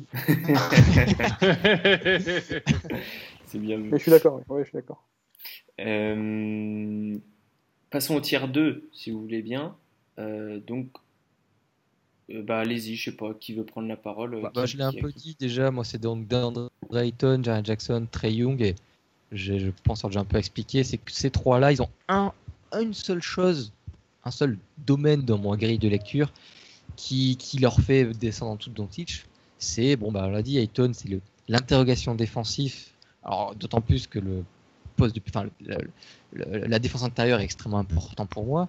Jaren Jackson, c'est ce côté, bah ouais, mais il faut une superstar à côté. Euh, et Trey Young, c'est, euh, ouais, mais défensivement aussi, pareil, on risque de devoir supporter un- une petite difficulté qui sera peut-être pas énorme, hein, mais qui sera, euh, qui aura peut-être le seul malheur d'être euh, existante. Et c'est tout. Les autres, les autres. Euh, dans... Oui, euh, oui allez-y. Vas-y, t'es lancé là. Euh, ben, dans mon deuxième tiers, moi, j'ai, euh, je vais vous nommer en ordre que j'ai dans mon graphe, j'ai euh, Mohamed Bamba, Trey Young, Jaren Jackson, Marvin Bagley, Wendell Carter, et j'ai hésité, mais je l'ai mis quand même Michael Porter Jr. Je l'ai dedans aussi. Ah oui, il y a du monde. C'est un gros wagon, quoi. Euh, ben, je crois qu'on on a parlé souvent de la draft euh, 2018 qui, allait- qui était top heavy, qui avait beaucoup de joueurs très talentueux en haut draft. Ça chute, ma- ça, ça chute magistralement après ça. Mm. Mais oui, je pense que ces, je pense que ces six joueurs-là ont tous le potentiel de devenir au moins All-Star une fois dans leur carrière.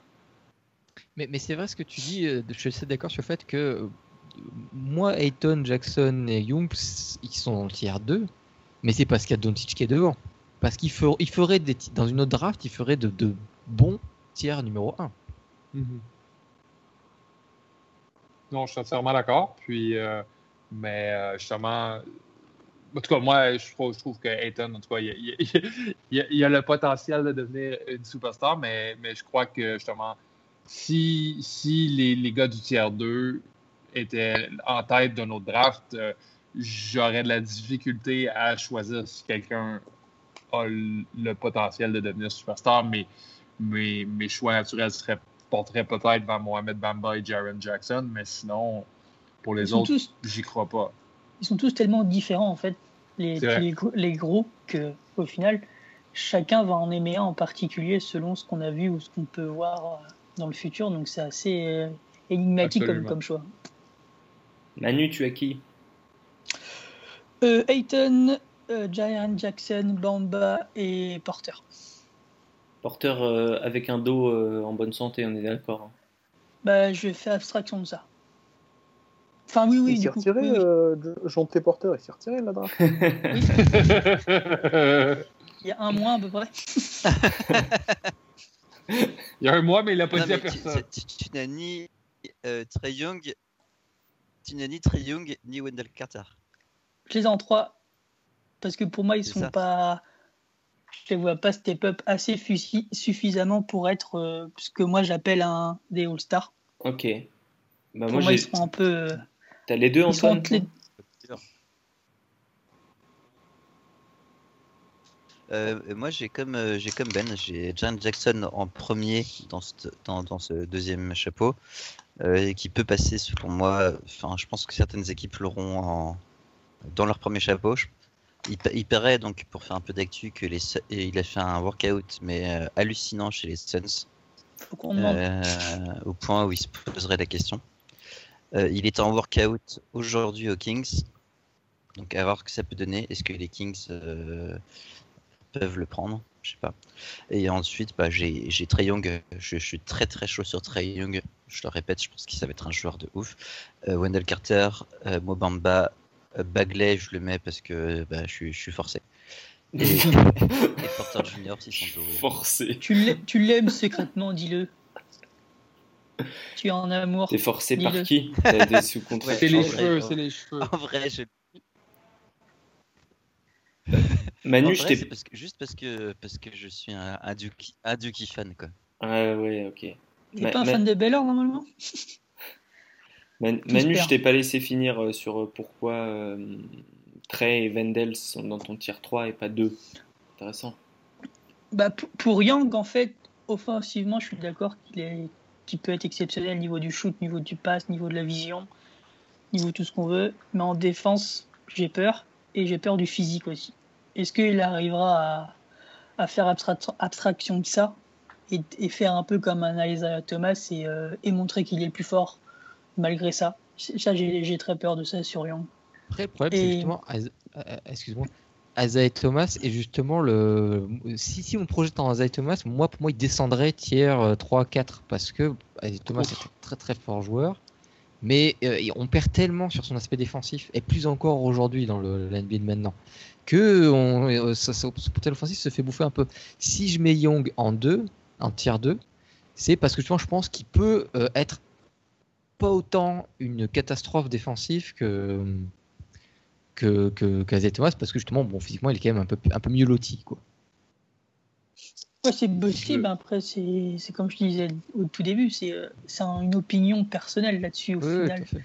Mais, Donc, mais je veux euh, dire, loin, loin de moi l'idée d'être euh, un autre de ces pauvres petits qui comparent euh, Trae Young à Steph Curry. Mais Steph Curry, défensivement, je veux dire, Ouais, il était, pas. plus, il était plus grand quand même. Il avait Pas un vrai hein. physique. Ouais, mais pas, de Young. beaucoup plus Ouais. grand que, que Trae Young. Trae Young fait 6'1. Ouais. Steph Il y a 4 Curry fait centimètres, je crois, 6'2 non? et demi. Et, Trae Young, moi j'ai une comparaison pour vous les gars. Dites-moi qu'est-ce que ça sonne? Euh, Kemba Walker. Ouais. Oh, Pas du, trop, quand même. pas du tout. Non. Non Non? C'est Non différent. Mais pourquoi? C'est un excellent joueur, c'est un All-Star, tu vois, Kemba Walker. là. Ouais, mais justement. Moi j'avais Lou Williams. Oh, Ouch. rude. Non, je pense que il- bah, moi j'ai jamais vu un joueur comme lui. Ah bien, côté Non, Steph mais- Curry du pauvre, quoi. Moi, je pense que ça Pour correspond bien. hein. Buddy Hill. Un Buddy, a avait dit qu'on ja- arrêtait avec ja- ça, quand même. jamais eu ce off de dribble euh, menace quoi. Non. Bah oui. Et il n'a jamais passé non plus euh, de cette façon-là. Vas-y Antoine, on t'entend de très loin, je sais pas pourquoi. Au début de tes phrases. tu- Enfin, Ouais, je suis désolé, mais ouais, je crois que c'est parce que ma chérie regarde un stream, c'est pour ça. Ah. Euh, mais mais c'est pour moi c'est Trae Young, il, il est dans sa propre il est dans sa propre catégorie. Et, et ça, enfin déjà j'ai bien aimé le joueur vraiment dans l'année. euh, J'ai aimé son passing, son shooting, etc. Euh, vraiment, ce qui m'a le plus impressionné, c'est la masse musculaire qu'il a ajoutée euh, ces trois derniers mois. Enfin, je, je l'ai déjà dit, je me répète, mais Coucou ça Ben Simmons. réellement que le mec, il a envie de taffer, et qu'il a envie de progresser, et qu'il a envie de devenir un joueur. De, et il a envie de défoncer tout le monde. Et, et- et Mais Même tu lis ses interviews, c'est voilà, clairement je ça. pense que je pense qu'il saura. Il est vénère. Ouais, ouais, je, pense- je pense qu'il saura défendre. Il saura défendre. Je pense que quand il va jouer contre Steph Curry, il défendra comme un chien, quoi. Ah, Peut-être après. Euh, enfin, en euh, tout cas, il fera ce qu'il peut, mais, mais en- il essaiera quoi. J'attends que ce qui me donne, qui me donne tort. hein. Hmm. Moi, je m'en- Mais pour l'instant, de ce que je prévois, je ne vois pas aller plus haut. Mais, euh, On très verra dur dans- avec Trey Young, les gars. on Très, verra très dans dur. trois ans. Gu- Guillaume, et je crois que tu es le seul à pas avoir euh, donné ton, ton deuxième tiers. Ouais, moi je sens qu'on va me jeter des pierres. Ah, Euh, non, moi j'ai Jackson, euh, Bagley, Ayton, Bamba et Robert Williams. Allez, Ah, la- l'amour de Robert Williams et Guillaume qui est bien ah documenté. ouais. Damn. Bobby. Tiers 2 quoi. Ouais, bah parce que euh, parce que c'est alors évidemment euh, c'est pas du tout euh, tu cherches cherches pas du tout un All-Star ou un truc comme ça, mais c'est enfin Capella n'est pas All-Star il me semble, mais mais c'est la c'est le- c'est juste la, la capacité à réunir des, des qualités, alors pas beaucoup et encore, mais, mais quelques qualités qui ont, une valeur énorme aujourd'hui je trouve dans la NBA actuelle. C'est-à-dire que la protection du cercle euh, je le trouve pas si loin de, Bamba finalement, mais en plus il a une capacité à switcher euh, qui, est bien supérieure. Euh, et euh, il y, a, une capacité à la passe que je trouve absolument excellente. Et, une finition d'élite, mais je dis d'élite, enfin fantastique. Le mec a 83% au cercle. Il dunk tout, il va plus haut que tout le monde, même, même plus haut que plus haut que Bagley qui, est monté sur ressort. euh, Enfin, en fait, il a les mensurations, il a les mensurations de, grande mensuration et le- et l'explosivité de Bagley quoi. Euh, donc évidemment c'est pas c'est pas du tout le, mec que tu vas drafter euh, pour être une superstar, le mec à 25 points ou, ce genre de, choses. Mais voilà, bah, c'est, pour moi c'est, pile le pivot que tu veux en fait dans la NBA actuelle quoi. Après il y a énormément de risques et c'est pour ça que c'est, une, une wildcard parce que j'ai aucune responsabilité que je, que je me permets de faire. mais, mais je, je le trouve pas si loin quoi. Après, c'est vrai que c'est, très risqué quoi. Mais même, en fait, dans le pire des cas, même s'il développe jamais son tir, même si, euh, même s'il devient pas un joueur, un, un énorme joueur offensif, je trouve que même sur la capacité à punir les switches, je le trouve meilleur que Bamba. Sur la défense, il est bien meilleur que Ayton et que Bagley. Euh, Enfin voilà, c'est, prototype, prototype Clint Capella en plus explosif euh, et qui est encore très jeune. Donc euh, moi, je le mets, je mets là-dedans. Je trouve qu'on dit, on dit beaucoup de mal de Clint Capella quand même depuis le début de ce podcast. non mais c'est vrai, franchement, je, je Oh. connais, je connais personne de sa taille qui est aussi euh, twitchy quoi. Il me semblait Enfin, pas avoir dit du mal, au contraire. Moi, Clint Capella, c'est un chapeau 2 du coup en fait. Oui, oui, non mais tu, tu dis qu'il est encore mieux que Clint Capella quoi. Enfin, euh, Ah non, non, pas du tout. je dis qu'il était plus explosif. plus explosif que Clint Capella, mec. Clint Capella, il, je- pour moi, il est monté, il joue sur, euh, c'est une danseuse de de, de, 2 mètres 11. C'est le seul gars en NBA qui fait cette taille et qui, qui, qui, qui a ces, qui a ces pieds-là, quoi. Alors je suis d'accord que, mais Robert Williams c'est plus petit, non, quand même. Ouais, il fait Je 6-9. ne parlais pas de la vivacité des appuis, hein, je te parle de l'explosivité euh, dans le sens vertical. Quoi. D'accord, ok, ok. Oui, effectivement, Oui, oui, Capella je suis d'accord. alors. Plus mobile, plus, plus de fondamentaux euh, dans la mobilité. Quoi. Ok. Euh, bah ouais, je suis plutôt d'accord. Après, moi, il est quand même deux tiers au-dessous de ça. hein. Je sais pas les autres, mais il est dans mon tier 4, qui est, ce qui est déjà pas mal au, fait, au final. Euh, même tiers que Miles Bridges, Colin Sexton. Et, et je pense qu'il manque quand même un élément fondamental. Enfin, euh, Capella, c'est best case scénario, quoi, pour lui. hein. On est d'accord, euh, Guillaume? Ah oui, bah, to- totalement. Et Totalement. ben Cap- Capella en finale de conférence, c'était pas si facile de le mettre sur le terrain. La meilleure line-up des- de Houston, c'était quand même quand il était peut-être pas là en fait. Bon, après, j'espère que l'équipe qui draftera euh, Robert Williams ne jouera pas les Warriors tous les jours non plus. Non, non, non, non, mais évidemment contre les Warriors c'est toujours plus difficile, etc.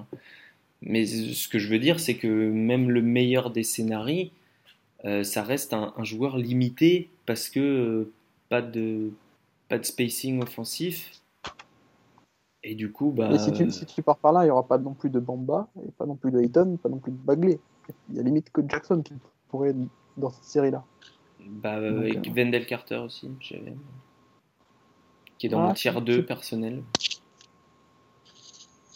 Ok. C'est- Je me, je me permettrais de défendre mon, mon boy euh, Mohamed Bamba ici.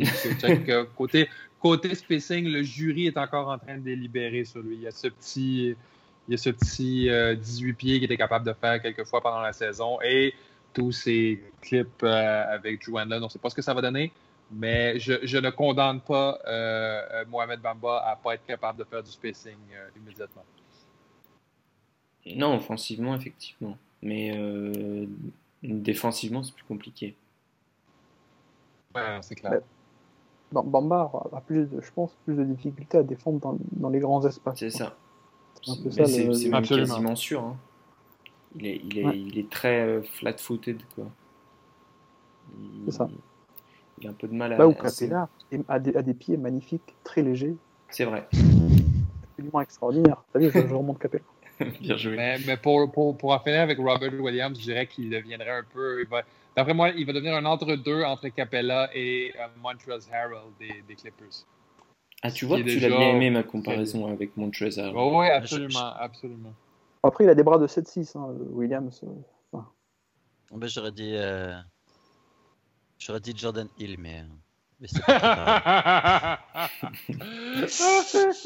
Le col bleu. sur 7, 7 ou 8 de draft. Hein. Ouais, c'est vrai. Euh, C'est vrai. Euh, alors, je voulais... donc euh, Trae Young, pour les mêmes raisons que Nico, est ici, dans, dans mon tier 2. Euh, Michael Porter Jr. en bonne santé, parce que pour moi, en bonne santé, euh, c'est typiquement l'ailier qui peut défendre sur plusieurs positions et qui a un, peu de playmaking, mais un petit peu, sinon, s'il en avait beaucoup, je l'aurais mis dans le tier 1, je pense. Et, et donc, j'ai rajouté Wendell Carter euh, sur la foi de revisionnage récent. Et je vous invite, si vous ne l'avez pas vu, à lire un article euh, qui est paru sur The Stepien. C'est Jackson Hoy, je crois, qui s'appelle l'auteur de l'article lui, ouais. un des meilleurs. et, et qui parle euh, de la justement de la polyvalence défensive de Wendell Carter. Et en gros, mon tiers 2, c'est des gens qui ont le- soit, soit qui ont plusieurs, euh, qui ont plusieurs skills qui sont intéressants, soit qui ont le top skill euh, qui dans leur catégorie, ou en tout cas le potentiel pour l'avoir. Et pour moi, Wendell Carter, il a clairement le potentiel pour être polyvalent défensivement. Et en plus, avoir un shoot, pour moi, il l'a déjà d'ailleurs, il a un shoot qui, qui se traduira très bien en, NBA. Donc c'est pour ça qu'il est dans mon tier 2. Voilà. Vous l'avez vu cet article, les gars? Euh, Guillaume ou Nico, je sais pas lequel de vous deux a Oui, oui, mais- je, je- je l'ai c'est- Je crois que ça, ça restait notamment à, à un des reproches qu'on faisait à, à Carter, un reproche, du moins la Hmm.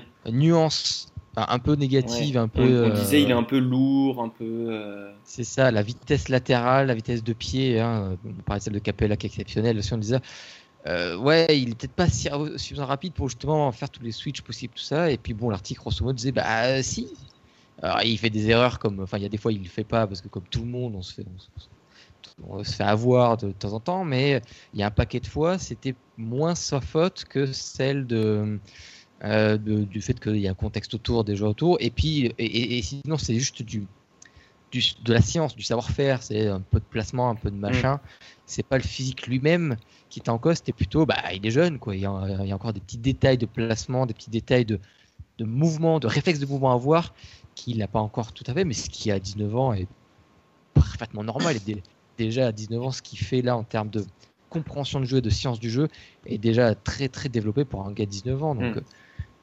Euh, la limite, parce que c'est qu'on entend ça a donné beaucoup d'importance, et, et à juste titre, hein, à, aux limites physiques. Parce qu'effectivement, c'est des choses qu'on peut rarement améliorer, ou quand on peut les améliorer, c'est pas de beaucoup. Quoi. C'est ça. Euh, et, et du coup, forcément, ça devient une espèce de, de- de limite absolue. Alors que la, la technique, la la science du jeu, bon, bah ça, euh, ça, peut, ça peut mettre 10 ans, mais ça peut venir. Quoi. Et puis, Et, oh, chance, ça- surtout que c'est quand même pas le mec qui a le moins de science du jeu que, que de la draft. Tout à fait, il y, a y une vraie base. Il y a un vrai potentiel. C'est vraiment le genre de mec, on va dire, lui, il, il- il- il va développer Il va piger, une quoi. vraie science du jeu. Et du coup, euh, à la fin de la lecture de l'article, euh, il, refait la, la comparaison avec Allerford qui est de moins en moins farfelu. Ouais, est- mais je crois que quand quand on a fait le podcast, je pense, on comparait Jackson et Carter, je crois. Ouais. Euh, il me semble bien que comparaison était assez revenu souvent, qu'on était tous assez d'accord là-dessus. Oui, oui, oui. Non, mais euh, les- les- justement, il y avait beaucoup de gens qui mettaient des limites là-dessus en Ouais. disant euh, c'est Orford, c'est quand même un gars euh, qui peut défendre sur LeBron James. Alors, euh, bon, je mets des limites, je mets des guillemets à défendre sur LeBron James comme je- j'en mettrais avec n'importe qui. hein, mais- On, on dit pas défendre, on dit se mettre devant et essayer de faire des choses. Et lever les bras, Prendre des fautes. c'est ça. Envoyer son corps, mais de- de- donner son corps, quoi. Sacrifier son corps à l'équipe. Sur l'hôtel de Lebron.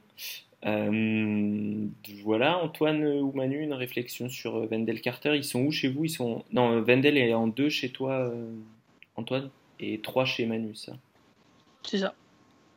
Tu, qu'est-ce que tu lui reproches à, à mon bon, mon bon Wendell? Je trouve, je trouve ça dur, moi. Mais, mais vas-y, Je qu'est-ce trouve que ça, tu je leur trouve ça reproches? très très dur. Bah, pour moi, il est entre les deux en fait. Il est en deux et demi. Comme. On n'a pas le droit. C'est- juste que j'attends de voir, j'attends j'attends de voir ce qui peut me donner tort. Parce que contrairement à, à Alex, pour moi, le tir, il n'est pas encore euh, assez honnête. On à Duke, il prenait que des tirs euh, à angle zéro. Hum, Non. Donc, si. Donc moi, j'attends de voir est-ce qu'il va réussir à se décaler sur une ligne à trois points beaucoup plus loin? Est-ce qu'il arrivera à, euh, avoir justement cette polyvalence défensive et offensive? Est-ce qu'il va, va arriver à switcher de, de 5 à 3 par exemple? Moi j'a- j'attends de voir. Après, pour revenir sur, euh, sur sa défense, moi je suis assez d'accord, il a quand même une bonne défense. Il faut pas trop se regarder par rapport à Duke parce qu'il il voulait, enfin il voulait, je sais pas, mais pour moi il cachait les bêtises de, de Bagley en fait. Il était obligé de défendre sur plus ou moins 2-3 joueurs avec leur zone. Donc je me dis, euh, c'est un, enfer à évaluer, mais même. enfin, Ah oui, oui.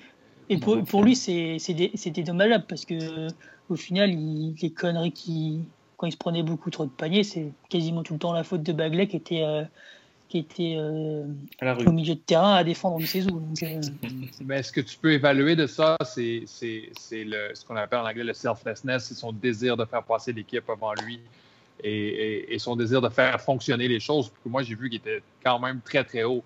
Mm. Euh, j'ai regardé beaucoup trop de Duke cette année et beaucoup trop de fois, j'ai vu Wendell Carter euh, euh, rattraper les bourdes de. De- rattraper les bourdes de, de, de Marvin Bagley. Et pas que Bagley. C'est pour ça que moi, et, et c'est pour ça que moi, je l'aime beaucoup, beaucoup, et j'espère, je souhaite qu'il tombe au Knicks en neuf, mais je crois pas que ça va arriver. bah, à terme, on peut se dire qu'il aurait une meilleure carrière que Bagley. Parce qu'il a Je- beaucoup plus d'outils. Je pense. Ouais, je crois que oui. Ça a l'air que c'est un jeune homme vraiment très, très intelligent aussi. Puis ouais, il en a dans la tête aussi. hein. Un peu comme un Jalen Brown, quoi. Nico, Exactement. Qui arrête. qui- Oui, vas-y. Non, je, je voulais demander qui avait mis Bagley dans son tier 2 avec euh, Carter. Est-ce que c'est le cas de Moi, je l'ai mis dans mon Guillaume tier 2. Toi, tu l'as mis dans ton C'est tier Guillaume. 2. Bagley. Ouais. Il est ouf. Je l'ai en 4, moi. Non, Moi, non, moi je l'ai en dehors. Manu, il est rude. Ouais, Manu, il est rude. En même- temps, je comprends, hein, parce que je, comp- je, je, je n'ai aucune idée de comment vous avez fait pour regarder autant jouer Duke cette année. C'était invivable. C'est invivable. L'amour d'Alex. O'Connell. C'est l'amour d'Alex O'Connell. Moins qu'Alabama, comme dirait Guillaume, mais quand même très difficile. mon ouais, futur. bon. Très c'est mon futur chouchou. Alabama, quoi. À Alabama, je suis juste pas capable de me concentrer. Je commencer une première, un première demi, puis j'allais faire quelque chose d'autre. parce que je Faut regarder John de- Petty. Un très bon joueur. Ouais, mais au Avec moins il défendait cheveux. en indiv, quoi, Alabama. Tu vois, tu pouvais essayer de te Ah, dire, c'est euh, je regarde un type jouer, quoi. Ah, c'est clair. Non, mais je vis dans l'Est. Moi, j'ai beaucoup de parties du Big East. Fait que je vois souvent. euh, Ouais. J'ai vu Syracuse dans le Big East pendant plusieurs années. Maintenant, dans, dans l'ACC, euh, je suis habitué à la zone. Ouais, ouais, c'est sûr. Euh, donc, Ni- Nico Guillaume, vous avez tous les deux Bagley en 2. Non, moi je l'ai en 3, moi, Bagley. D'accord. Débattez, Euh, s'il vous plaît. Bah moi, Bagley, le, le truc qui me gêne vraiment, et après, vous me direz, hein, c'est vraiment un feeling que j'ai. Enfin, non, c'est ce que je vois, mais euh, je vais être un peu extrême dans la façon de voir les choses, mais euh, c'est évidemment défensivement. Euh, il, il, pas, je, trouve qu'il y a un problème structurel dans sa façon d'appréhender la défense. Euh, là où, comme dit Ayton, on voit quand même, il y a, le minimum syndical, on voit, on voit, il comprend le truc. Avec Bagley, j'ai l'impression, alors, je, je sais pas trop comment je vais expliquer ça, mais euh, la, défense, il y a un côté un peu mécanique des fluides, dans le sens où, un peu comme de l'eau qui coule, l'eau va là où où- le- terrain l'emmène, c'est quand il y a une pression d'un côté, on, on voit de quel côté va aller l'eau, Euh, quand il y a un rocher, ça le découpe de l'autre côté, tout ça. Et, pour moi, il y a un peu ça défensivement, quand on une attaque, elle a, elle a un, espèce de flow comme ça. Quand on- il y a un écran, on voit, il y a une tendance naturelle à l'attaquant aller de ce côté-là. Donc il faut que le défenseur sente, voit cette espèce de, mécanique assez, assez automatique qu'il y a qui est la première base de la défense. Quoi. Vraiment, voilà, il y a le pick and roll qui va un peu dans ce sens-là. Il faut que l'intérieur il aille de ce, de côté-là, un peu, un peu façon mé- mécanique et de façon feeling. Et ça, après tout le monde là, plus ou moins. Quoi. Je veux dire, même, même pr- pratiquement vous, quand vous jouez à NBA 2K ou quand vous, quand vous êtes sur un playground, vous avez un peu ce côté-là. euh, ok, je, sens que le jeu il va aller vers là, faut que je me positionne à peu près par là. Quoi. Bah, Bagley, je trouve qu'il l'a pas trop, ça. Et c'est très, très. Ouais, non, mais c'est du coup, ça-. Non, mais je suis d'accord avec toi. Je suis d'accord avec toi. Et ouais, c'est- c'est c'est- c'est- c'est le, le minimum, quoi. C'est juste de la, la- de la pure compréhension de, euh, minimale de jeu, vraiment de, de feeling. C'est vraiment ce côté de feeling de, euh, de sens du jeu minimal défensif que j'ai, je- je- de ce que j'ai vu, hein, encore une fois, hein, Mm. toujours euh, esclave de nos yeux. Euh, je trouve que même ça, c'est pas juste qu'il sait pas, c'est qu'il a, il est même en- le truc sans, il n'y a pas besoin de savoir, c'est juste à, voir. On dit bah oui, c'est- logique, ça fait sens d'aller là quand, quand le truc il va vers là. On peut se faire avoir, mais globalement, on va à peu près là où le premier instinct nous, amène. Quoi. Bah, Bagley, je trouve qu'il n'a pas ça. Et si s'il n'a pas ce truc minimal, je crains qu'il y aura, qu'importe ce qui a été dit, c'est le fait qu'il ait effectivement certainement l'agilité et la vitesse pour switcher sur n'importe qui, s'il n'a pas un minimum de compréhension des mécaniques de base euh, de, de- de mouvement, c'est même pas de défense, c'est de mouvement, euh, bah, je suis pas sûr qu'il ait un vrai potentiel défensif du coup. quoi. Alors après, encore une fois, il est encore très jeune. Guillaume, quelles, quelles sont tes, tes raisons du, du, du tiers 2 malgré, envers et, et contre la défense? Bah, c'est parce que euh, c'est parce que c'est l'intérieur parfait entre guillemets. En tout cas, un très très bon euh, prototype d'intérieur pour la, pour la NBA moderne, et à la fois en attaque comme en défense. C'est-à-dire, dans les deux cas, la polyvalence. Quoi. Euh, en attaque, c'est de la polyvalence dans le sens où euh, bon, il a son jeu au poste, mais c'est pas le principal du tout. C'est ça qui a eu le plus de lumière sans doute cette année. Mais je trouve qu'il est, suffisamment bon pour, pour punir les switches et finalement c'est c'est ça que, ça que tu recherches, mais, mais tu as, des capacités au drive qui sont très intéressantes, alors qu'en plus, il sait même pas bien utiliser son explosivité, donc, il y a encore du potentiel là-dessus. Euh, tu as un shoot qui a l'air intéressant, et même un shoot en sortie de dribble euh, qu'il en a, presque, pas pris et, quasiment pas mis, mais qui, je trouve qu'il y, a de quoi faire en tout cas. Donc ça c'est pour la partie offensive. Et, même, même au, niveau des, au niveau des passes, pardon, il y a aussi de la création euh, un peu en mouvement, en sortie de dribble, ce qui est aussi quand même très intéressant pour la part de la part d'un intérieur. Hmm. Euh, dans, le, dans, ce, de, ce basket sans position où tu es amené à, à attaquer des close-out ou des trucs comme ça, c'est vachement intéressant. On parlait de Draymond Green, c'est un peu ça aussi qui fait la qualité de Draymond Green, c'est un peu de créer en sortie de dribble évidemment, même si c'est on compare deux trucs totalement différents. Hein, je, je, me protège. Et pour la défense, pour, pour le coup, l'argument du, du, il a absolument aucune idée de ce qu'il fait. Euh, moi, je l'utilise plutôt pour, pour euh, que, pour Ayton. Parce que Ayton, pour le coup, il y a des séquences où il sait totalement ce qu'il fait. Il y a des séquences où il est impressionnant, il y a des séquences où euh, il fait un, peu moins, dans la défense sans ballon, mais il y a des séquences où Ayton il, va très bas sur ses appuis, il a une superbe posture défensive, des, trucs comme ça. il, défend très bien le pick and roll. Il, y a, des séquences où il est impressionnant. C'est pour ça que je dis, pour moi, c'est plutôt qu'il n'est pas constant, il n'est pas régulier et que parfois il n'a pas envie. Pour Bagley, c'est littéralement que le mec n'a aucune idée de ce qu'il est censé faire sur le terrain. Euh, mais moi, du coup, j'utilise ça un peu comme quelque chose de positif, quoi. Ouais, mais tu vois, ce que tu dis, il n'y a, même pas l'instinct défensif de base, je dis vraiment de base, qui est de bah ouais, le jeu il va par là, je vais par là, quoi. Tu, tu vois, ou alors il y, a un écran qui, y a un écran qui va aller par qui est posé là. Le, truc logique, c'est que le, le, le, porteur de balle va de ce côté-là, quoi. Même ça, il, il, il, il, le sait pas, et c'est pas, c'est pas un truc qui s'apprend. Normalement, t'as même pas besoin de l'apprendre. C'est c'est comme. Euh... Non, j'ai pas d'exemple. Mais c'est un truc presque instinctif normalement quoi, que tout, beaucoup de monde a un peu mécaniquement sans avoir besoin qu'on lui apprenne. Quoi. parce que sinon, je serais d'accord avec toi que, à la rigueur, on peut entendre que le mec, voilà, il découvre la défense, après, faut qu'on lui demande de défendre, machin. Euh, mais, mais là, il n'y a même pas lui-même, il a même pas le, minimum de, euh, bah, ok, le jeu, il va aller par là, donc je me mets là. Tu vois? Puis, alors, pour aller dans ton sens, Nico, Bagley, il a quand même du pédigré. C'est un moment qu'il joue au basket. Enfin, tu vois, il vient ah bah pas. Il vient pas de, il vient pas de découvrir euh, le, jeu en fait. C'est pas, euh, je sais plus quel prospect euh, joue depuis très peu de temps là. C'est Rolly Alkins, non? Bah, Zaire Smith. ah oui, Zaire Smith, bien joué. Zaire Smith, ça fait trois ans qu'il joue au basket, même pas. Le même pas, je pense, un an et demi. Et le, et le type, il est pourtant, il, il en a des instincts lui. Hein. Donc, euh, enfin, à un moment donné, je veux bien euh, être indulgent sur le fait de pas savoir ce qu'on fait, mais mais Bagley, ça fait 10 ans qu'il joue au basket. Hein.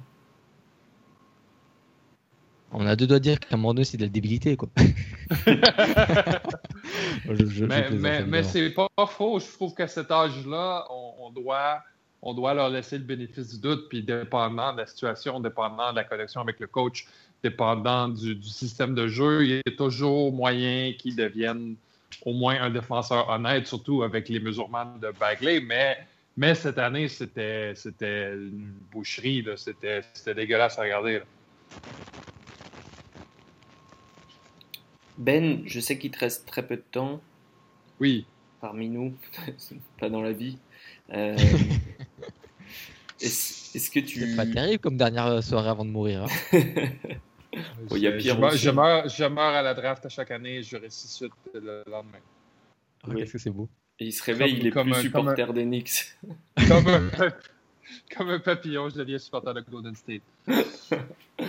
Donne-nous ton tier 3 et ton tier 4, et comme ça, on, on va ah, débattre là-dessus. J'ai beaucoup, beaucoup de, de, de, joueurs dans mon tier 3. J'ai 10 joueurs dans mon tier 3 que, que, pour moi, ce sont des joueurs euh, qui vont de titulaire à role player en NBA. J'ai Michael Bridges, Lonnie Walker, Colin Sexton, Shai Gilgis Alexander, Miles Bridges, Kevin Knox, Robert Williams, Troy Brown, Aaron Holiday, Kevin Werther, Melvin Frazier et Keita Bezia.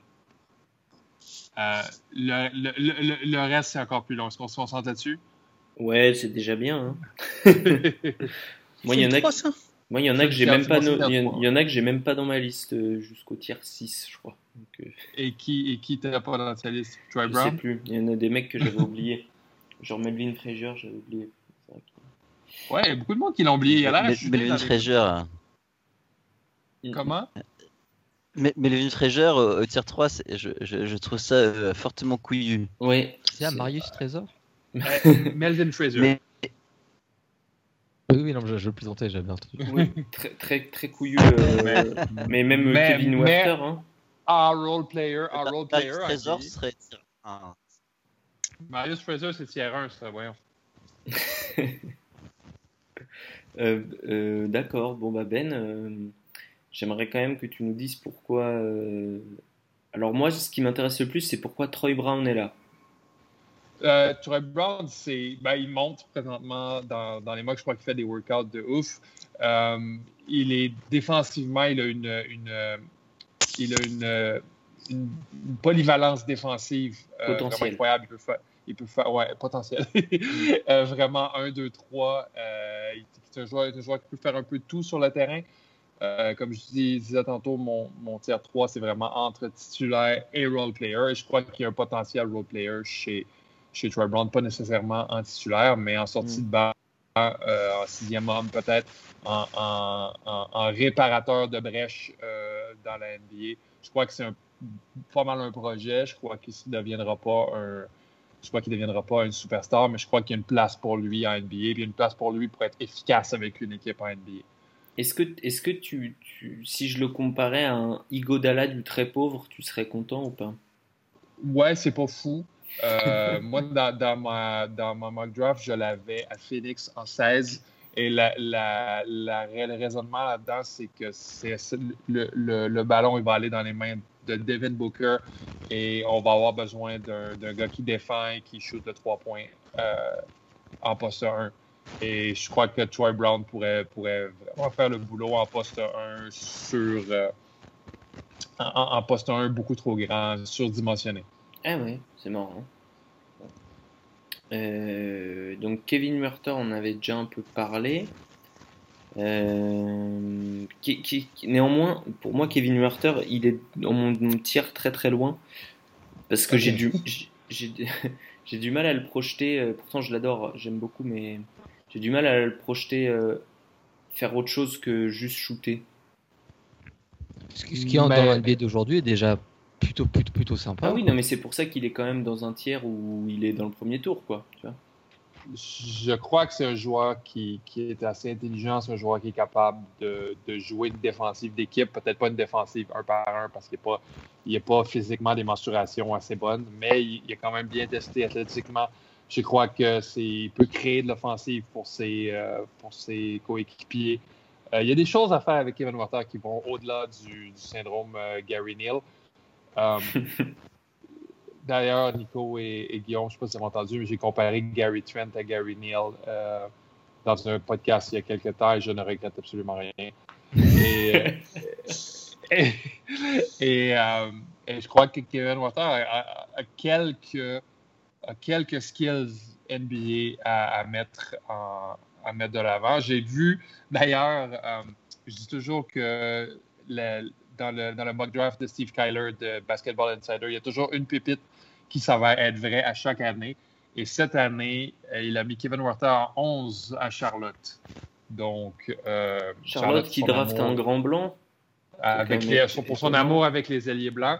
Euh, ça serait, ça serait euh, très, très, euh, très, très précieux de la part de Steve Kyler d'avoir fait ça. Je je, je le vois pas, je le vois pas devenir un, un, un joueur titulaire, mais je le vois devenir un bon, un Mm. bon role player. Personnellement, je l'ai à 18 chez les Spurs. Ouais. Qui serait, qui serait bien pour lui. Ok, bah Ben, merci beaucoup. Bon, ben merci beaucoup les gars. On se parle euh, pour le draft ou peut-être même avant, on sait pas. Ouais, on va, on va, on va parler de tout ça. On espère.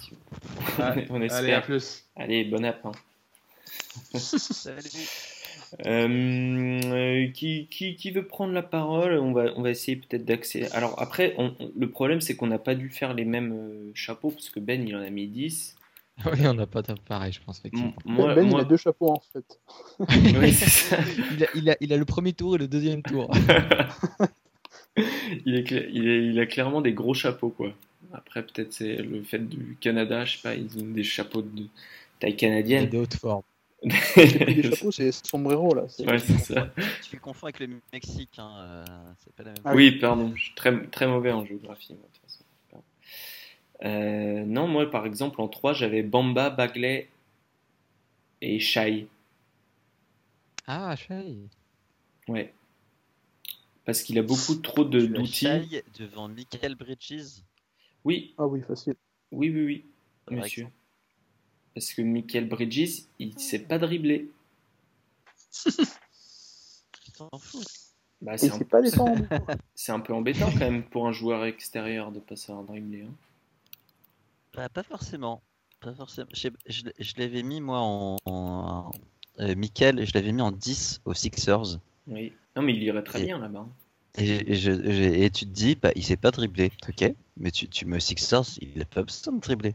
Ben, Il est là, il défend, il, il- il- il se met dans le corner et puis il est tranquille. et ouais, c- sauf il que c'est quoi. c'est plus vraiment comme ça parce que pour moi, quand tu sais pas dribbler, si tu veux avoir un vrai rôle, bah faut, faut être. Et encore, Gigi Reddick, c'est dribbler, tu vois. Faut être, faut avoir une capacité de shooter après Ouais, mouvement mais- qui est mais- exceptionnelle et que lui, il n'a même pas encore. Ah, bah, Après, un pur Euh, 3D peut, peut, peut fonctionner très bien dans les jeux, mais c'est vrai que maintenant on veut le, le stade un peu supérieur, c'est-à-dire que euh, le gars, bon, il reçoit la balle quand il shoot, mais le, le défenseur a, a, a- a fait le close-out suffisamment vite parce que maintenant Faut, il voilà, faut qu'il ça, du faut qu'il puisse arrive. punir le décalage, quoi. Ouais, faut qu'il aille avoir une- la, la- la- le contre, le- la contre-attaque, quoi, le, le, le counter-move. Ouais, c'est ça. Et c'est souvent un peu de dribble, quoi. Alors après, euh, c'est le niveau supérieur. Déjà, moi, je me contente déjà très très bien d'un d'un 3D. hein. Moi, Après, le Guillaume est problème pas de d'accord sur le c'est D. que c'est- Le problème de Nickel, c'est que c'est un 3D, mais il n'y a que le 3, quoi. Il n'y a, il y a pas le D, quoi. Après, c'est alors c'est un, un- un excellent défenseur euh, sans le ballon. Je trouve ça méchant. collective, euh, Je trouve ça très méchant. Mais Non, Guillaume est un j'ai homme J'ai méchant. pas de, j'ai pas- d'affection euh, particulière ou pas, ou de. Pas que je l'aime ou que je l'aime pas, quoi. C'est juste que, bah, en défense sur l'homme, il se fait passer assez facilement, quoi. Et, c'est- et pour un mec qui est, qui est censé être dans, dans un rôle de 3D, c'est un peu inquiétant, quoi. Autant la défense collective, c'est Mm. c'est très bon, il y a du playmaking, il, y a- il apporte des aides, parfois un peu trop, mais c'est pas très grave. Euh, autant, bah, en fait, c'est la défense sur l'homme où bah, bah, c'est pas impressionnant du tout, quoi. Ça se fait passer assez facilement, ou alors ça, ça se fait, il se fait attaquer frontalement, il est pas assez costaud, et même, même sur la vitesse latérale, il est, Ouais. pas, très rapide latéralement, et même, même face à des athlètes euh, NCA, quoi. Donc, euh, moi, je, je touche pas trop Michael Bridge. Ouais, ici, c'est vrai que dans ce podcast, on l'a- beaucoup défendu, mais moi, je me suis un peu déchauffé tout au long de l'année. Et pourtant, c'était très dur, parce que d'où de, l'amour pour Villanova à l'amour pour Mikal, euh, il n'y a qu'un pas, tu vois. C'est un peu la, personnification de Jay Wright sur le terrain. Michael Bridges, c'est le mec qui voulait, il faisait exactement ce que le coach voulait, mais c'est vrai que j'ai- j'avais un peu remarqué ses hanches un, tu vois, un, un dixième de seconde trop lente, quoi. Qui, du coup, le, le mec, il est tellement long que la plupart du temps, ça s'est pas vu, mais c'est vrai que. Faut arrêter de mater les hanches des gens. hein. Ça se pas. hein. Et puis les pieds, on dirait qu'il chose du 62, quoi, tu vois. Et ça se déplace pas vite. quoi. C'est euh, vrai qu'il c'est vrai qu'il a des énormes pieds. Je- Ah, puis il, met des sacs de ciment aussi dans les pieds, quoi. Enfin, je sais pas. non, t'exagères, non, t'exagères. Non, non, j'exagère. Non, non, mais par contre, c'est. euh, Bah, du coup, j'ai perdu ce que je voulais dire. c'est pas grave. Mais du coup, toi, tu l'avais dans un tiers plus loin aussi. J'avais dans, dans. Ouais. Un tiers 4, mais en sachant que moi j'ai un tiers où il y a que Doncic. Donc, euh, Ouais. Ouais, donc en fait, il était quand même assez haut. Tu étais en train de, de nous le descendre en flèche, mais il est dans ton tiers suivant, quoi. Mais Ah oui, bien sûr, oui, bien sûr. Mais, euh, mais je veux dire, euh, par rapport à la comparaison avec Miles, Miles Bridges, enfin, Ouais. il n'y a pas de comparaison. Je- ti- ti- Enfin, en tier tout cas, 4, pour moi- ça veut dire euh, les pics, euh, les pics 15 à 25, quoi. Bah non, ça, ça dépend dépend combien de, on a de mecs tu attends. ça, quatre. ça- ça dépend, mais euh, je trouve ça un peu chaud. Là où je trouve que vous ne rendez pas justice à Michael, c'est que c'est vrai qu'il n'a pas de handle et tout, mais, mais il est assez bon quand même pour jouer sans le ballon, à, à, à- à les cuts en backdoor ou, euh, ou euh, trouver les petites lignes qui vont Bien lui sûr. permettre de- d'aller finir sur un bon dunk. Et, et- et ça, c'est jamais assez. C'est clair qu'il peut pas porter le ballon, mais. et- Non, mais il a des instincts c'est- hein, valeur, deux quoi. côtés. hein. Mm. C'est pour ça qu'il est Après, aussi il haut, faut pas s'attendre. euh, des Il faut instants. pas s'attendre en dehors des pics, euh, en dehors, enfin après le pic 2, faut pas s'attendre à des mecs qui vont être starters euh, day one quoi. Bah, De toute ça. façon, hein, ça va être des mecs qui vont jouer à la rotation. hein. Mmh, mmh, bien Tout ce qu'ils en sont, on peut en dire autant de bien qu'on veut ou, les, ou leur cracher dessus autant qu'on veut, mais euh, ça restera des joueurs de rotation quoi. Bien sûr. Bah, Après, passer un petit peu l'espèce de deux tiers, enfin le, les, les, les, les, les 4-5 meilleurs joueurs qu'on a un peu dit, il y a un peu ce côté soit role player, soit euh, potentiel, mais à, à, à- à fort risque. Quoi. Euh, et on est un peu toujours en balance entre les, ces ces deux types de, de prospects en fait à partir de, de ce stade-là. Tu- Après, il y, a- il y a aussi le, le- le fait que, euh, par exemple, moi j'ai à la fois Miles Bridge et Looney Walker au-dessus de Mikal. Euh, parce que, euh, bah, par exemple, pour, Miles Bridge, c'est un répertoire de shoot qui, est- immensément plus varié. Euh, je trouve que, et je trouve que défensivement, c'est plus solide également. Euh, mais pour Looney Walker, c'est par exemple le fait que, bah, déjà, alors c'est vrai que Walker manque de taille et du coup ça limite aussi peut-être un peu sa polyvalence. Euh, mais c'est un, très très bon défenseur je trouve sur l'homme et loin du ballon. Et en plus il a un peu de création offensive. Donc oui, il ne faut pas s'attendre à avoir une star. Et par exemple pour Philadelphie, euh, quand, Philadelphie ils ont peu- à peu près leur 5 de départ, c'est ça qu'ils cherchent. Et on a vu qu'un des problèmes qu'ils avaient sur les playoffs par exemple, c'est qu'ils n'arrivaient pas à forcer les switches pour ensuite les finir avec Embiid, parce qu'ils n'avaient pas des porteurs de balles qui, qui peuvent dégainer à 3 points Mm. euh, en sortie de dribble, quoi, pour forcer le switch, pour forcer le défenseur. Et là-dessus, par exemple, plutôt que d'avoir un Mikal qui, qui serait une version euh, super cheap de, de Covington ou de, de mecs comme ça, bah, je préférais partir sur, soit, soit Miles Bridge, qui peut, sortir d'écran euh, à peu près tout le match, même se créer son tir de temps en temps, soit Looney Walker qui carrément peut jouer le pick and roll, prendre le tir si la défense vient pas, ou alors créer le switch et faire tourner ensuite. quoi.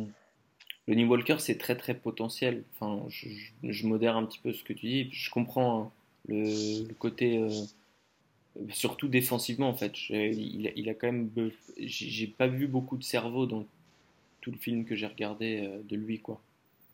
Il y a des outils, mais euh, Euh, je m'inscris en faux. d'accord, c'est possible. hein. On n'a peut-être pas vu le match et tout, mais je, je- Vous n'avez pas vu le même Lonnie Walker peut-être aussi, je sais pas. ouais. Lui, c'est- lui, c'est le 4 lui, je crois, Ah, de mémoire. Mais peut-être que toi tu regardes peut-être les matchs à jeun en fait, c'est peut-être pour ça. Non, An- alors Antoine fait du scouting sous depuis 1982 et il n'a jamais eu de problème. Ouais, bah tout à fait, tout à fait. D'ailleurs, je n'ai pas dessoulé depuis euh, 82 d'ailleurs. Mais, mais je, je, crois- je crois que j'ai vu un peu le niveau cœur euh, The Third comme toi et pas le, pas le 4. D'accord. Euh, mais bon, Ouais. je sais pas, j'ai un, un doute. Un- un Moi j'ai vu la le- version bêta, il y avait énormément de bugs. Enfin, la version- Ah ouais, c'est ça. Du coup, euh, non, mais je, mais je comprends par contre le potentiel est, est très très haut. Mais du coup, moi je l'ai derrière euh, les Sexton, Okobo et Miles du coup. Aussi. Ah, tu l'as derrière au Kobo Ouais, C'est chaud quand même. Ah ouais, j'irais pas jusque là. On, on est en train de te juger là. bah ouais, mais non en fait. Non, je suis plutôt confiant. Okobo c'est two-way player quoi. Et bien plus prouvé que Loni. Et vu qu'à ce moment-là, je recherche pas forcément des titulaires, je pense qu'Okobo accomplira beaucoup plus un bon taf que Lonnie Walker. Qui doit encore se niveau développer. cœur a plus de niveau cœur a plus de potentiel, euh, a- un, plafond plus élevé et Yokobo a un, un- un- Plancher.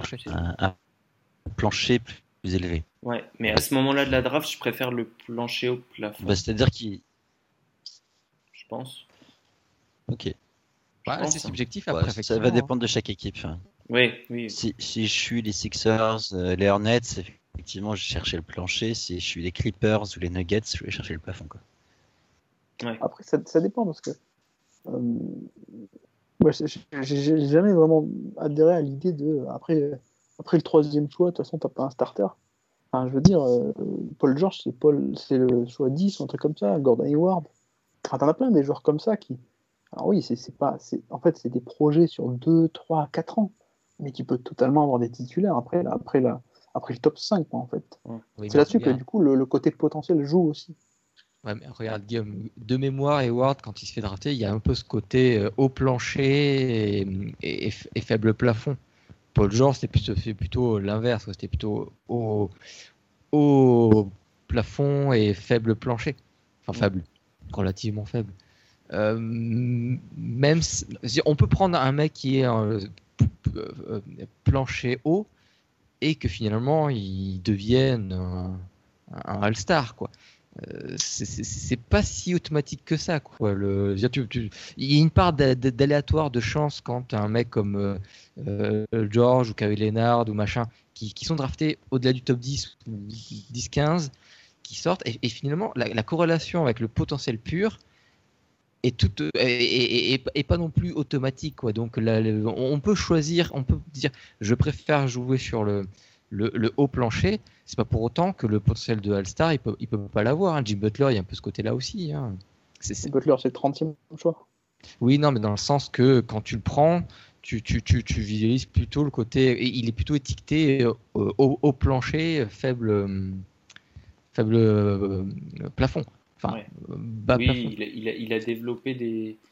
des- des- c'est justement sa capacité à développer d'autres euh, d'autres facettes de son jeu qui, est- qui, a été, euh, qui a été primordiale dans son développement. Mais on- il a été drafté pour ce qu'il était et pas pour ce qu'il pourrait être. C'est ça ce que tu veux dire. Ce que je veux dire, c'est que le fait de. que le, le- le- un joueur qui est surtout intéressant parce que c'est haut plancher, c'est pas rédhibitoire, c'est pas que Mm. forcément il ne deviendra pas un, un All-Star, quoi, parce que Ouais, tous les ça. joueurs euh, finalement peuvent, de, peuvent aller au-delà d'espèces de projections réalistes euh, qu'on leur donne. Quoi. Non, Oui, mais mais après, euh, tu joues les probabilités aussi. Quoi. Ouais. C'est- c'est- Oui, oui, ouais, mais après, je, je serais, je serais curieux de voir une étude. Tu prends tous les, les 10-15, là où on a vraiment ce côté euh, euh, grand écart entre les, les- les- les- le, le- le ratio euh, plafond-plancher, parce que tout au long de la draft, le, le ratio est assez élevé, quoi. Enfin, est, est assez proche, quoi. Et je serais assez intéressant, intéressé de savoir ce- là où il y a des gros écarts, bah, finalement, sur une, une étude euh, avec, euh, chiffrée sur euh, beaucoup, beaucoup d'exemples, voir ce qui en ressort, quoi, parce que je, je suis pas, je, je suis pas sûr sûr. Quoi. vous avez passé à avoir ça, Antoine, non Ouais, c'est Ouais. ce que j'allais dire.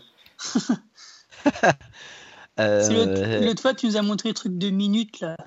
Genre de position, ce qu'on attend pour un first pick, ce qu'on attend pour un dixième. En termes Ouais. de minutes, tu dois bien avoir un truc qui ressemble à ça pour le. Après, ce que j'ai dit, c'était plutôt prendre, vous prenez euh, tous les mecs qui sont draftés 10-15. Ouais, voilà. Vous faites ressortir, vous vous mettez un paquet, euh, eux, ils ont été draftés sur le potentiel pur. Vraiment, le mec, il, veut- voilà, comme euh, Lonnie Walker. Et vous prenez un autre paquet, euh, vous triez, le deuxième paquet, c'est ceux qui ont été pris plutôt pour le côté euh, euh, joueur sûr, euh, plancher haut. Et, Ah, mais et ça, voir c'est quel est le dur groupe. à faire, quoi. que- Ouais, c'est bah, quasiment bien, impossible, oui. ça. Bah, Sauf faut faut prendre- le- Ah ouais, mais il faut le GM, euh, tout, euh, à l'instant T, et puis euh, pourquoi tu as choisi ce joueur-là, quoi? C'est quasiment moi- impossible. Moyen- Moyennant facturation, je veux bien le faire. mais ce Mais qui- ça va, Mais va te- intéressant, c'est que sur les, sur les pics, euh, pour donner une tendance un peu sur les pics 16-20, de- depuis 1957, Ouais, voilà. Je savais que tu avais un Il truc. il y a plus de starters et de all-stars entre les pics, ouais, entre les pics 21-25 qu'entre les pics 16 et 20. D'accord. C'est-à-dire qu'on. Ok. Non, ça veut rien dire d'ailleurs, mais ok. Mais, non, mais si, si, enfin, si, ça, veut, ça, ça veut dire que tu as plus de chances d'avoir quand même un, un joueur de haut niveau entre les pics 21 25, entre les pics 16 et 20, parce que je pense qu'il y a beaucoup des pics entre 16 et 20 qui sont un peu. euh, On fait des paris en euh, fait. Qui sont à la limite, qui sont limite, ouais, c'est ça, qui- elles font des paris, parce que euh, il faut qu'elles prennent un joueur qui soit. euh, enfin, qui. qui, qui un, Bon, un tout de joueur suite, quoi. non, justement, il faut pas qu'il soit bon tout de suite. Il, il faut qu'il prenne un pari pour monter parce que quand t'es quand t'es 16 à la draft, je, je, je T'as suis quand même désolé, pas une super un équipe. pourri quoi. Ouais, c'est vrai. Euh, ouais, tu, tu tombes dans une équipe qui, est- qui est limite. On va en général t'es de conférence est.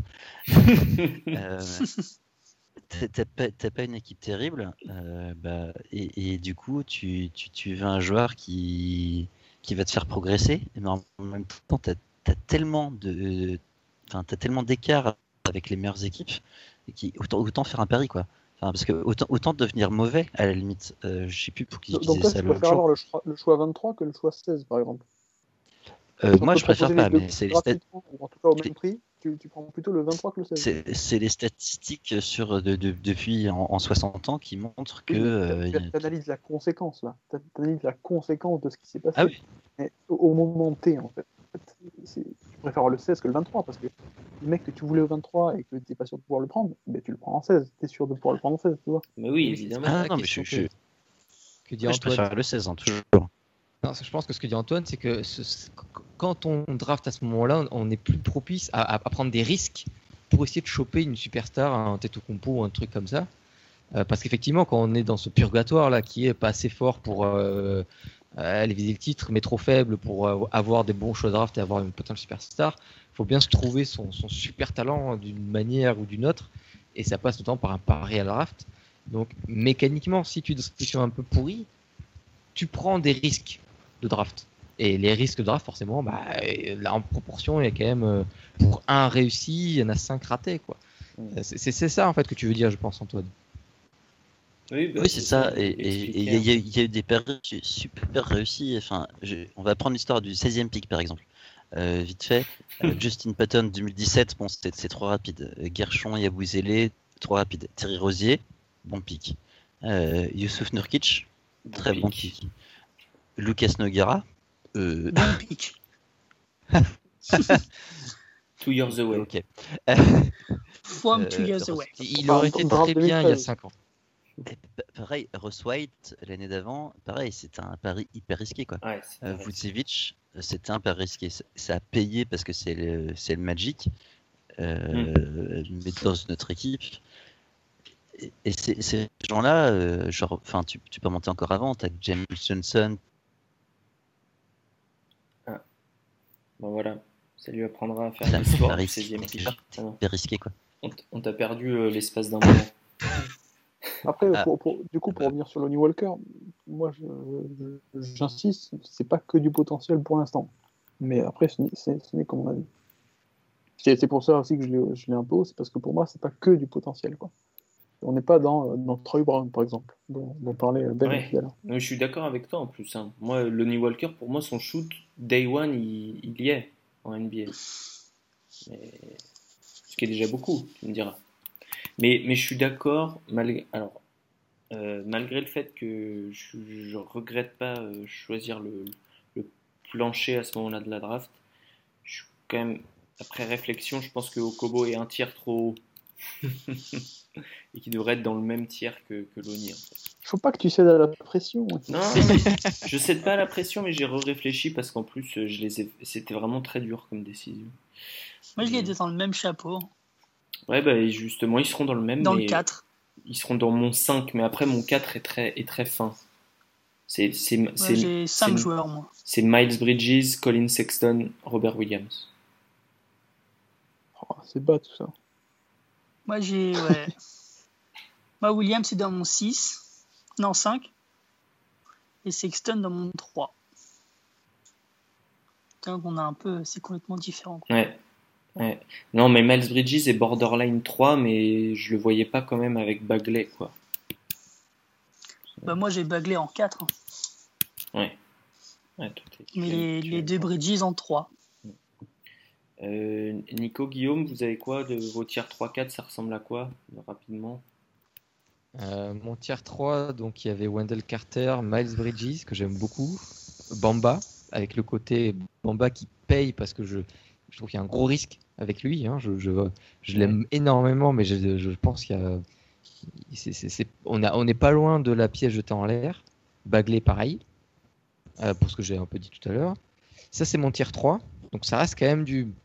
Ça mixe euh, joueurs qui seront, que je suis sûr, qui sont super utiles euh, b- Miles Bridges et Wendell Carter, et voire, voire plus, hein, même, je, je pense même super utile avec même potentiel euh, vrai cadre, euh, vrai, voire lieutenant, euh, avec les espèces de gros paris que sont euh, Bamba, Bagley, mais paris à, à forte récompense. Quoi. Si ça marche, euh, euh, c'est la fiesta. Quoi. Ça. Ça, c'est mon tier 3. Sachant que c'est un bon tiers, parce que comme je dis, c'est une belle draft, hein, où euh, euh, mon tier 1, il est euh, au- au-delà, euh, au-delà du, enfin, il, casse tout quoi. Euh, et, et mon tier 2, c'est du, du numéro, c'est du pot, ça serait pas, pas, pas dégueulasse en numéro 1 de draft, hein. donc c'est assez joli quoi. Et en 4, bah, c'est un peu dans la même logique, mais un cran en dessous quoi, c'est-à-dire il y a Michael Bridges qui pour moi est, euh, est, ce joueur qui pourrait être très utile, euh, mais qui a pas l'espèce de, qui sera pour moi pas aussi utile, pas aussi intéressant que les Bridges et Carter, donc je l'ai mis un peu en dessous. Et Michael Porter qui a lui aussi ce espèce de qui, qui, qui, est aussi gros potentiel que Bamba et tout ça, euh, mais qui est encore plus risqué quoi. Et, c'est un peu fondé sur le fait que ben, je le connais pas parce que je l'ai pas vu NCA, donc euh, euh, les, les, bouts de trucs que j'ai vu au lycée pour moi ça n'a aucune valeur. D'ailleurs, au bout de deux minutes j'ai arrêté de regarder parce que ça ressemblait à rien. Quand, il y a des compétences internationales qu'il a fait, il était soit trop jeune et même là c'est un peu dur de, dur de donner un avis. Euh, mais j'aime beaucoup son profil, donc il y a vrai, il y a vrai la combinaison de, talents qui a l'air d'être là avec des talents dans des endroits super intéressants. Le shoot, que ce soit en catch and shoot et en sortie de dribble, combiner un profil athlétique qui est quand même super intéressant.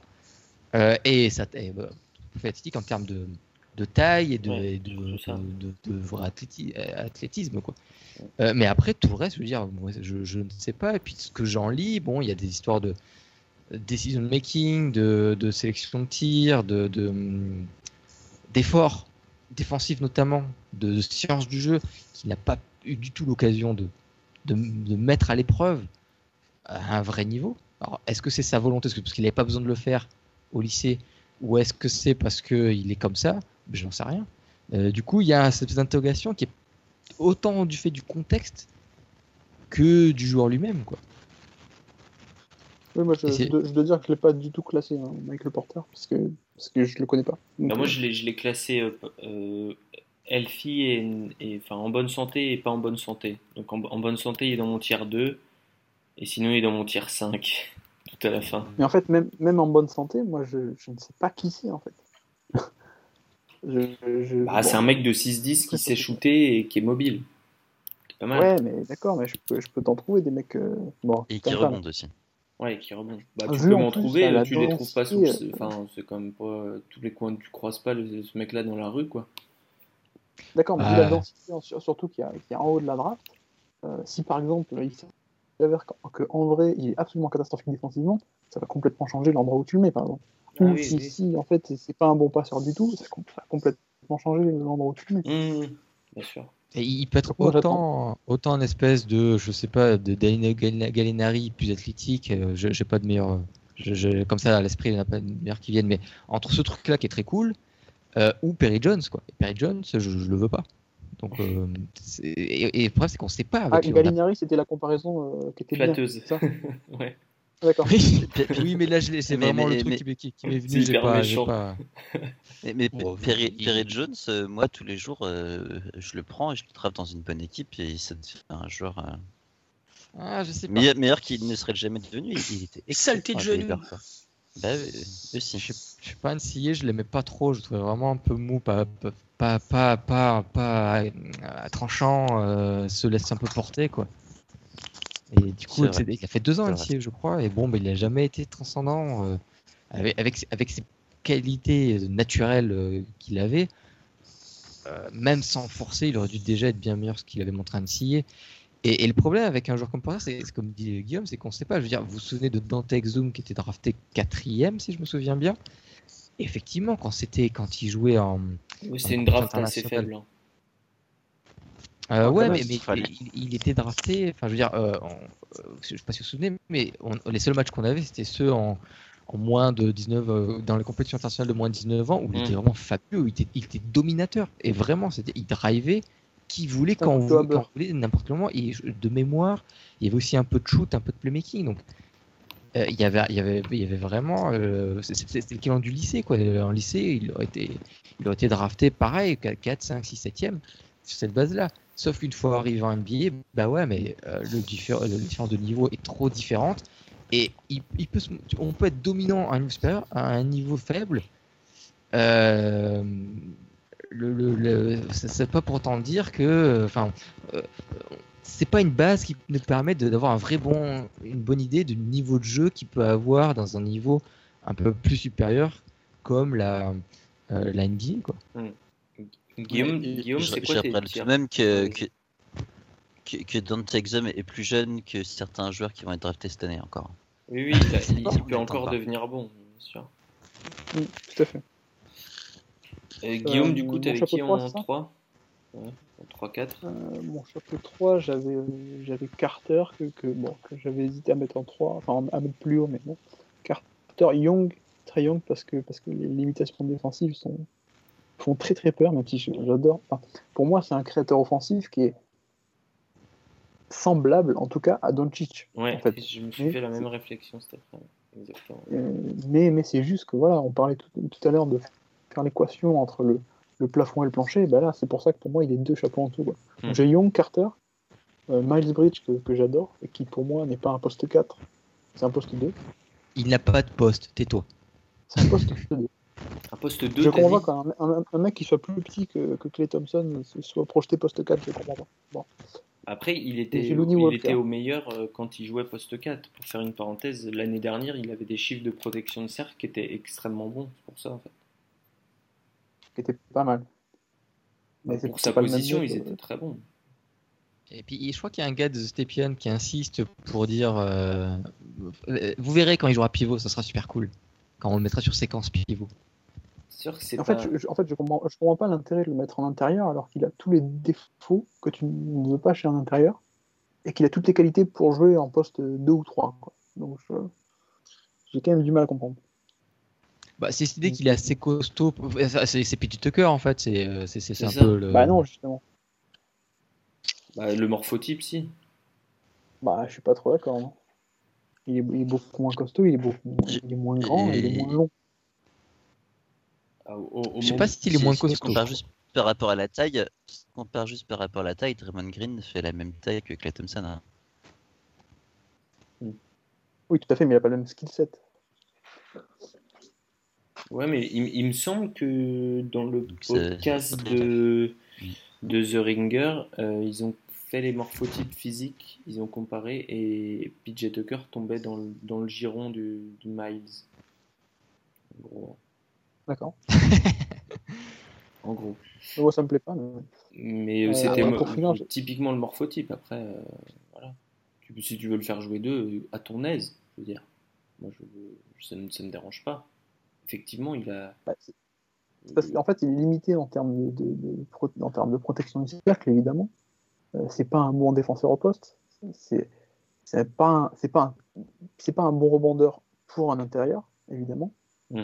Euh, et euh, il est il est à son mieux quand en attaque il, traverse il est il joue à, tra- à travers les écrans, les trucs comme ça, il prend des tirs en sortie d'écran, il a la balle en main, et défensivement, il a tout à fait la mobilité pour, euh, pour, pour, tenir des, arrières. Quoi. Et en plus, le, fait est que sur, sur des postes 3 et 4, il manque cruellement de longueur de bras, alors que, et de taille aussi, alors que si tu le places, le, même taille, même longueur de bras, tu le mets en 2, bah finalement, c'est dans, les, dans les standards, et même un peu au-dessus des standards. Quoi. Mm. C'est là-dessus Ouais, que je trouvais, je trouvais ça intéressant. Guillaume, l'idée, c'est surtout d'avoir, effectivement, en, en attaque, de l'avoir en 5, mais qui joue comme un 2-3. Ce que tu dis, parce qu'effectivement, euh, plus, plus les bons shooters, plus les bons playmakers, plus les bons euh, euh, joueurs sans ballon, plus la- l'attaque va rouler facilement, parce que euh, les, les pivots d'en face, il va les défoncer, quoi. Enfin, il son, sa façon de jouer va, créer des, failles, des décalages, tout ce que tu veux. Et il y a cette idée que défensivement, il sera suffisamment costaud, suffisamment euh, pas petit, euh, pour euh, tenir la baraque. Donc d'avoir l'espèce de super attaque, super fluide, super mobile, super créatif, super machin. Et qu'en défense, on arrive à limiter les dégâts de sorte à ce qu'on crée un, vrai écart. Mais c'est justement là où je suis pas d'accord, c'est que défensivement, je trouve qu'il peut pas tenir des gros. Et j'ai des images qui le prouvent. Non. Mais ça peut-être, ça, ça t'as peut-être raison. Mais je, je- vois l'idée qui, qui motive la réflexion. Quoi. Ok. Ouais, ouais. Bon, Ah, ouais. un désaccord dans, dans l'équipe de l'écho des parquets. J'espère que. Il y en a un qui va se faire virer. Ouais, qu'il n'y aura pas de conséquences trop importantes. Euh, Antoine, tu, tu nous as, tu nous as donné tes. Tu t'avais fini, euh, Guillaume, pardon Je- Non, je t'avais peut-être pas fini ton, ton tier 3. Si, si, il a fait. Il y avait Young, Carter, Miles et Walker. Loni est, là, ok. Et, Ouais. et donc en dessous, il reste qui? Mikal Et en dessous, j'avais. Cal avec, euh, avec Shea, Alexandre, Alexander, parce que, que j'aime beaucoup, mais il manque un peu du peps euh, pour créer les Mhm. décalages, peut-être. Ouais. Peut-être. Qu'il n'y a pas le shoot. Euh, Sexton qui, qui est complet, mais que j'aime nulle part. Euh, Zahir et Troy Brown. Ah ouais, Troy Brown quand même. Ok. Ouais. Ok. Antoine? Ah, Antoine, euh, si, t'es là? Euh, alors, euh, moi, pour mes. pour- Ouais, j'espère que ça va pas trop couper. Euh, je trouve que j'ai une connexion de merde là ce soir. Euh, sur le tir 3, qui est pour moi du pic 9 à 14, un truc comme ça, j'ai Sexton, Michael, Shai, Knox, Miles, Zaire, Williams et euh, Lonnie Walker 4 dans cet ordre-là. Et sur le tir Bon, on saura jamais, hein. 4, Ah, si. euh, c'est jusqu'au 22, un truc comme ça. Je vais avoir. euh, Allô Vous m'entendez? Ah, c'est compliqué, hein. J'ai l'impression que Ça coupe. T'es, t'es à l'autre bout, t'es en, en, en Terra Delhi. C'est très très loin. Il y a Ah, 15 ouais, secondes de ouais. décalage entre nous. J'ai l'impression. Bon, euh, ouais, je me fie. Euh, ça va mieux, ça va mieux là. Là, on est bien. Vas-y. Mais bah, si, sinon, euh, j'ai Aaron Holiday, Kevin Water, Dante DiVincenzo. Euh, et ensuite, j'ai Troy Brown, Elio Kobo, euh, Kerry Thomas. Gary Thomas. Ouais. Voilà. Ok. Chandler Hutchison.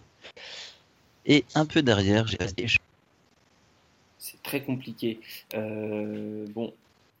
Est-ce que, est-ce que vous avez un, un, un, un joueur sur lequel vous aimeriez débattre puisque vous savez pas trop où le placer?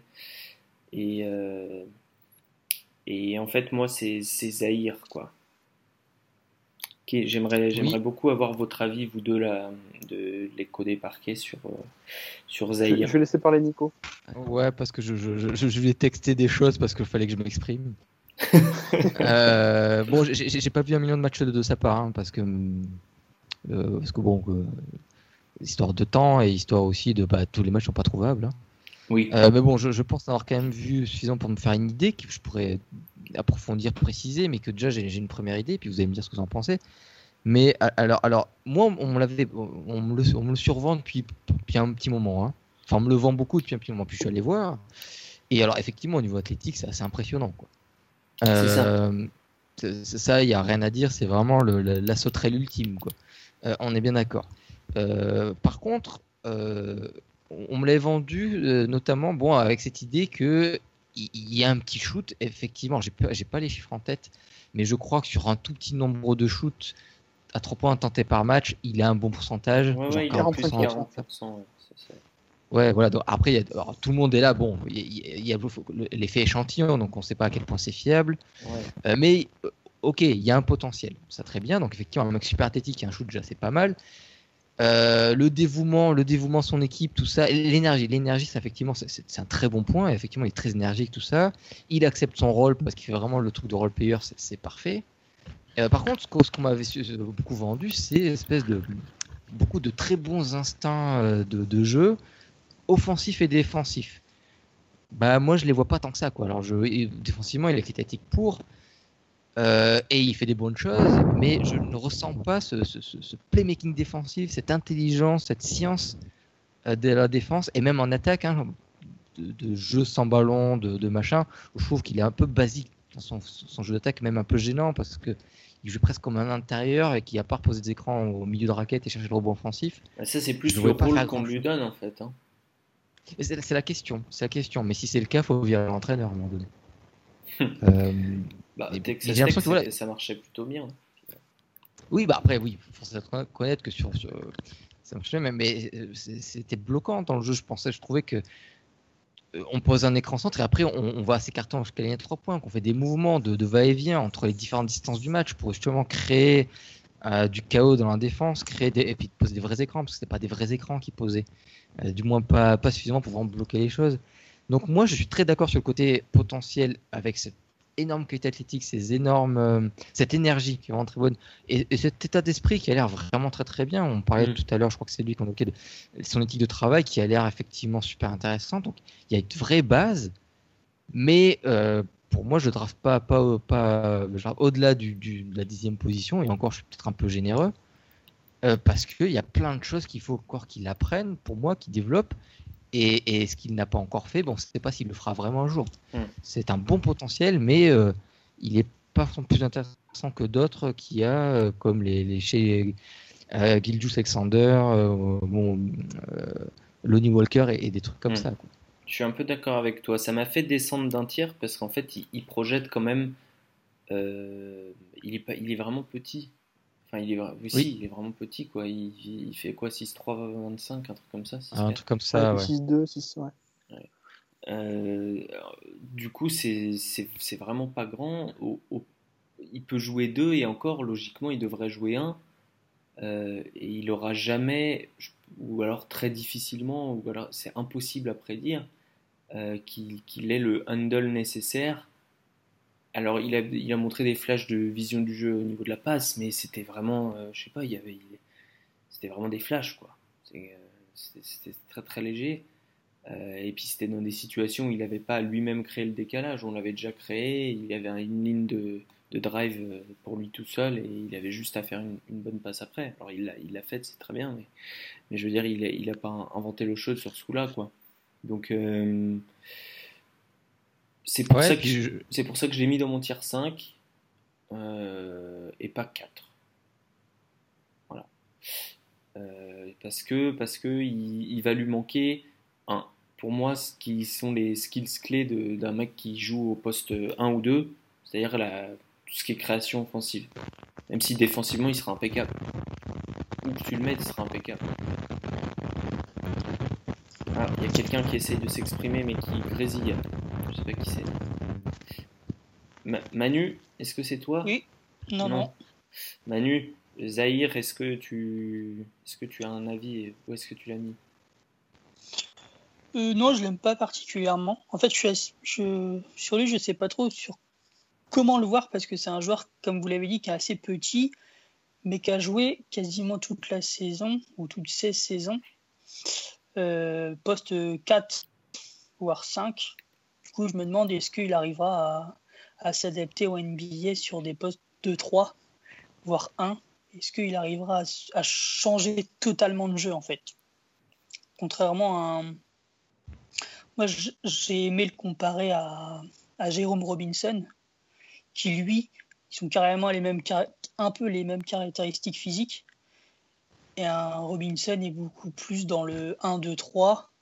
Il a joué en NCAA 1, 2, 3. Et pour moi, il aura beaucoup moins de mal à s'adapter à la NBA parce que justement, il a, il a, suivi une, une, carrière entre guillemets, linéaire au même poste en fait. Alors mm. qu'un Zaire Smith, c'est lui qui commençait tôt le basket en plus. tard. Tard, oui, tard. Oui, c'est lui, c'est Zaire.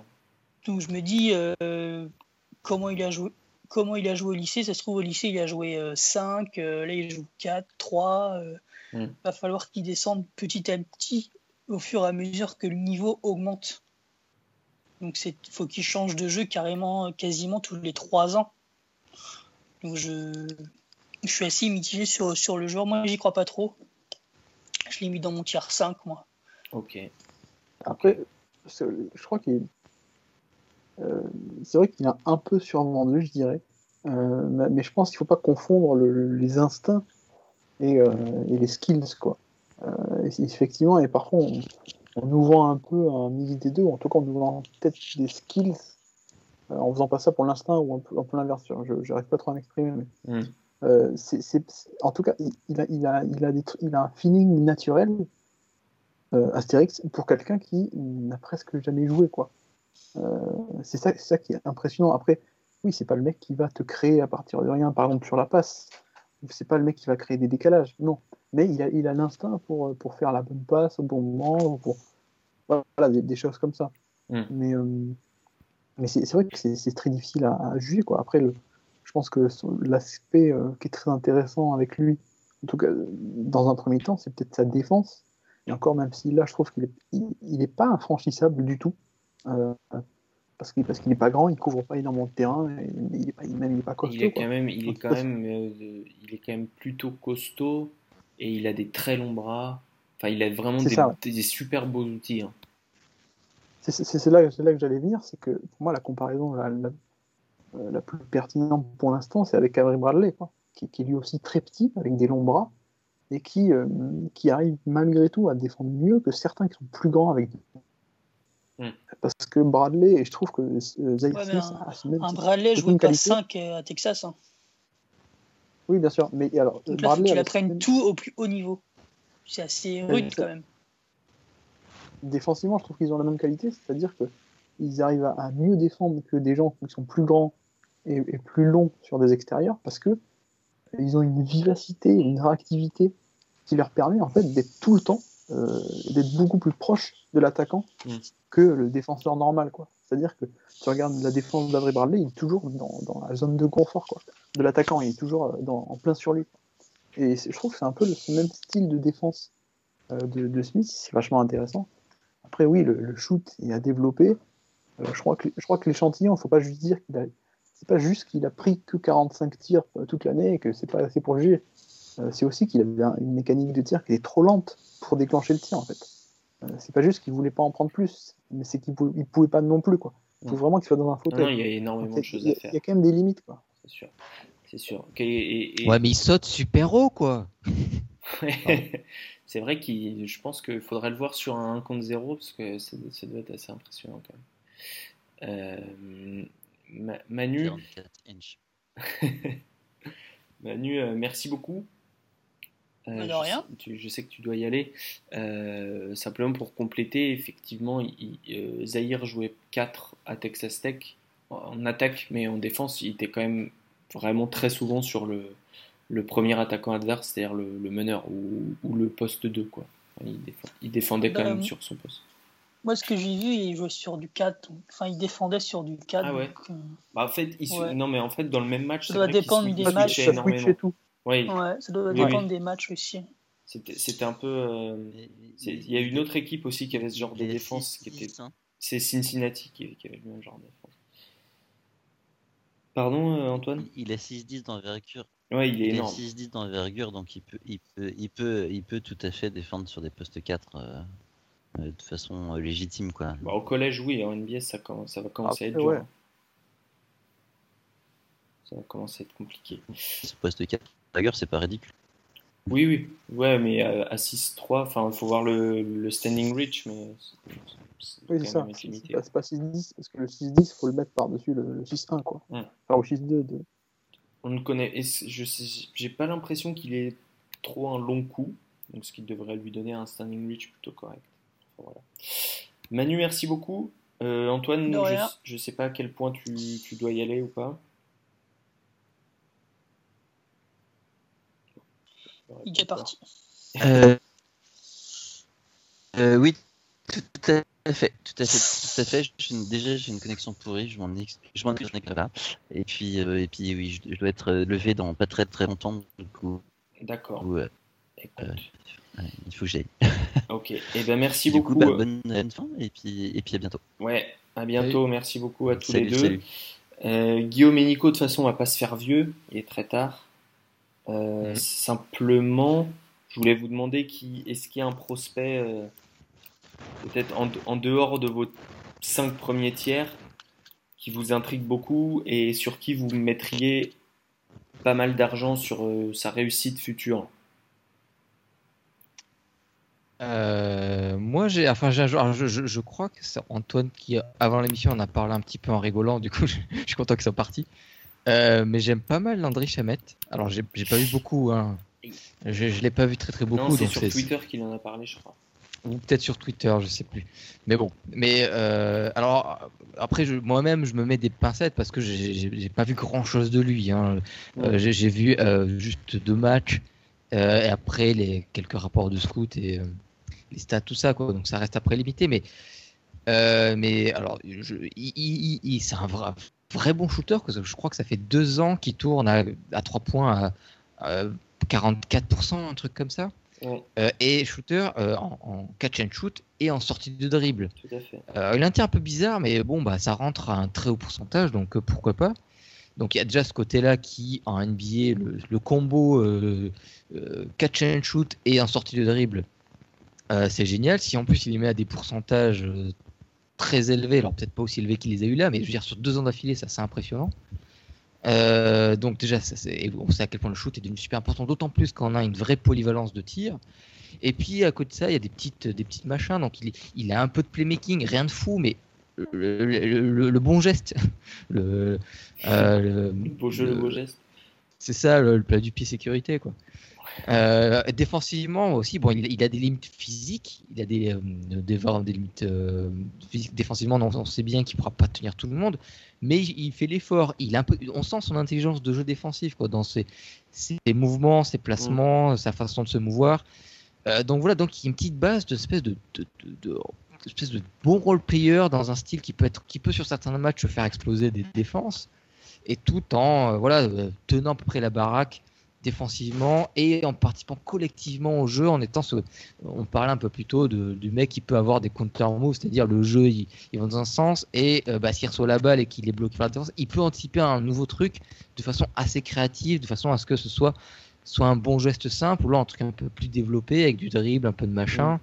Voilà donc je, je, je pense qu'il y a un petit, une possibilité d'avoir une espèce de, de vrai bon euh, role player très utile qu'on dit euh, euh, bah ouais, euh, c'est, qu'un jour, il, touche 10 millions par an. Ok. Bon, moi, je t'avoue que euh, j'y crois très peu. Et pourtant, j'aime beaucoup parce que, comme tu dis, il y a cette intelligence de jeu qu'on sent et qui est très, très Wichita State. Quoi. C'est-à-dire que c'est, mm. des joueurs très souvent très intelligents, très bien coachés, etc. c'est pour ça que, enfin, une des raisons pour lesquelles Fred Van Vliet réussit en NBA alors qu'il n'avait pas grand-chose au niveau physique pour le faire. Mm. Et, et Landry Chamet, je pense qu'il pourra pas défendre sur grand monde en fait. C'est, bah, j'ai un peu l'espoir, j'ai un peu l'espoir qu'il arrive au moins à tenir euh, Parce qu'il, le poste 1 et 2. J'ai l'impression qu'il pèsera jamais plus de 90 kilos euh, mouillé. Euh, et, Ça c'est vrai. Et du coup, il est vraiment, il, a un corps frêle, quoi. Vraiment hyper frêle. Et tu sens qu'il peut pas beaucoup ajouter de muscle, qu'il est déjà presque au maxi. Et ça, m'inquiète parce qu'il pourra pas défendre sur les postes 2, ça veut dire. Enfin, en gros, si je devais. Le, au niveau du shoot, je le trouve après au niveau d'un Kevin Warter, en gros. Euh, même s'il il a peut-être le shoot en sortie de dribble en plus. Et, euh, et sauf qu'il est plus petit, il est plus petit et plus frêle. Euh, hmm. Mais techniquement, je mets Werther devant. Hein. Je, je, là, comme tu nous as demandé de sortir un peu les joueurs qui, sortent du bois, je mets Werther devant pour les raisons que tu as dit. Euh, mais je pense que Chamet peut, son apport offensif peut être supérieur à sa faiblesse défensive. Un peu une espèce de très young hmm. du très pauvre, quoi. Un peu il est très très pauvre. Hein. Mais vous voyez l'idée, quoi. Ok. Guillaume. Moi, j'adore l'intelligence de jeu de, de Amidou Diallo. Non, je déconne. T'as entendu le blanc qui, était, qui, qui a résonné très fort dans, dans, mes oreilles juste après. Ah ouais, j'étais, Encore, j'étais sympa, pétrifié. J'étais sympa, je l'ai pas fait durer longtemps le, le suspense. Oui. euh, non, oui, j'aime bien, euh, j'aime bien l'André Chamette. Effectivement, le shoot en mouvement, c'est quelque chose de finalement d'assez compliqué, mais je, mais je vais pas prendre Chamette. Euh, non, moi je mets bien Troy Brown, même si bon, je l'ai mis dans mes chapeaux, euh, qui, euh, qui, qui est pas très vif, donc pas très vif à la fois sur ses pénétrations en défense, qui a un shoot très compliqué, mais que, mais que j'adore, parce, que c'est un très très bon passeur, et, qui, et pour le coup c'est un mec qui, qui peut te créer balle en main, et c'est pour un ailier qui en plus a le potentiel défensif, bah, c'est quand même très intéressant. Quoi. Mm. après, je, je crois que j'ai perdu euh, celui de qui dont je voulais parler. Ah si, d'Anthony Melton a l'air assez intéressant. Il n'a pas pu jouer cette année, il me semble. Hein. pas du tout. Oui, il n'a pas joué, effectivement. Mais euh, je sais que les mecs de Stepien, notamment Cole Zwicker, euh, bavent devant ses capacités défensives. Hmm. bon, j'ai pas eu l'occasion de il les voir. Il a fait un très gros combine. Moi, j'ai juste vu son combine, en fait. Et ouais, c'est un, c'est un chien de garde, quoi. Ouais, c'est ça. Ouais. C'est- Et il- après, moi, il je- prend le mollet, quoi, et il, il lâche pas. C'est au niveau, c'est au niveau de l'attaque, tu sais, pas- on sait pas trop ce que ça peut donner. ça. Même s'il y, a- il y a toujours les habituelles euh, vidéos de workout qui sortent. Euh, il met des semaines dans la draft, tu te dis, tu te dis, oh putain, il met des paniers, il un shoot. On a vu l'importance d'un- on- on a vu l'importance d'André Robertson qui en attaque est, est un gros euh, minus, mais qui défensivement est tellement gros, euh, co- collectivement il a un tel apport que bah ouais, on a vu quand même la différence que ça faisait. Donc je me demande à quel point on, on peut quand même tenter le pari de même si c'est toujours gênant d'avoir un, un- un non-joueur offensif, mais si c'est un excellent joueur défensif euh, Ben, je pense que- total, Je pense que c'est plus quand même plus gênant au poste 1 que, auquel joue Melton qu'au poste 2-3 auquel joue Robertson. ouais, mais je crois que l'idée c'est de le mettre en 2-3, non? Enfin au moins non, 2. non, non, non, il est petit. hein. Je sais plus, Je- j'ai 6-3 en tête, mais je suis pas sûr 6-3, que ce soit fiable. C'est 6-3, euh, c'est Marcus Smart, quoi. Le moule, c'est Mar- Ouais, bah. Marcus Smart. Avery Bradley, Marcus Smart, moi, il 6-1. défend des pivots, hein, pour moi. Mais lui, c'est pas normal. Lui, c'est c'est un cas spécial. Lui. Et je sais pas, je sais pas si tu, tu te souviens, moi je disais ça au moment de la draft. Euh, Nico, je disais Marcus Smart, putain, il peut, il peut, il peut tenir des pivots. Et puis en fait, euh, il le fait vraiment. En fait, oui. non, bon, bref. Et euh, non, bah, moi, bah, c'est un mec que. Alors, j'ai un peu commencé à regarder. Euh, c'est Jacob Evans qui m'intrigue. Ah, euh, Je suis très content. que, euh, parce que.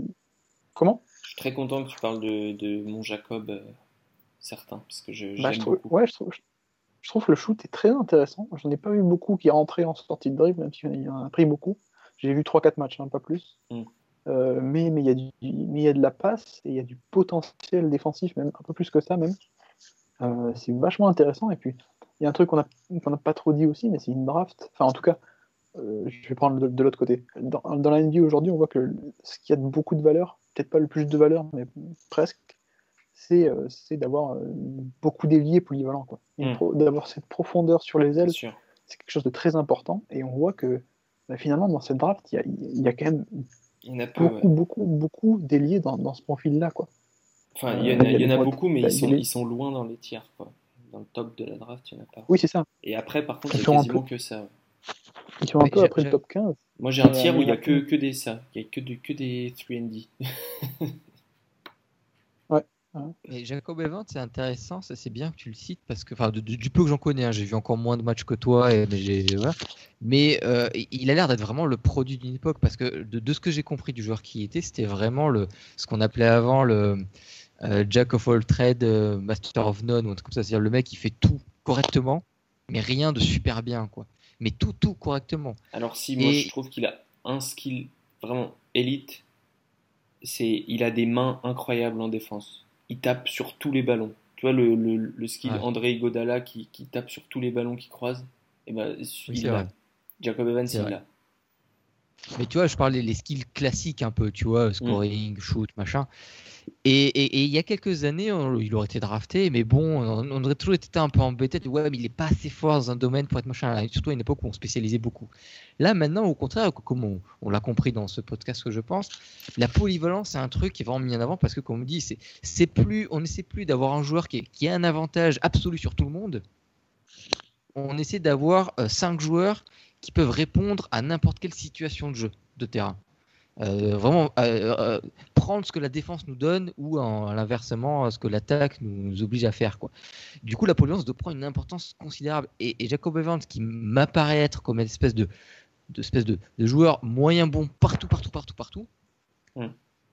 Cette année, en ce moment, prend une valeur qui est totalement différente de celle qu'il y a quelques années. Et je suis assez curieux de voir si effectivement euh, où, est la, où est la ligne du euh, suffisamment bon partout pour que ça, fonctionne. Quoi? Parce qu'à un moment donné, c'est trop moyen. Quoi. Ouais. Bah, après, Euh, après je- c'est peut-être pas avec lui qu'on le verra forcément, j'espère, mais euh, je suis un peu redescendu sur lui. À la base, il était dans mon tiers entre 4 et 5. Mhm. Et, et il manque beaucoup d'intelligence de jeu, il est très fou. même, en, même en défense, il a des, des énormes bugs. Genre, il oublie de défendre à des moments, euh, il, il s'arrête, il, il oublie sur qui il doit switcher. En plus, le, le système de Cincinnati, Il, il regarde les papillons passer. c'est ça, non mais le système de Cincinnati est très très demandeur, c'est une zone match-up, euh, faut, faut être au courant de tout ce qui se passe partout quoi. Donc c'est c'est assez compliqué.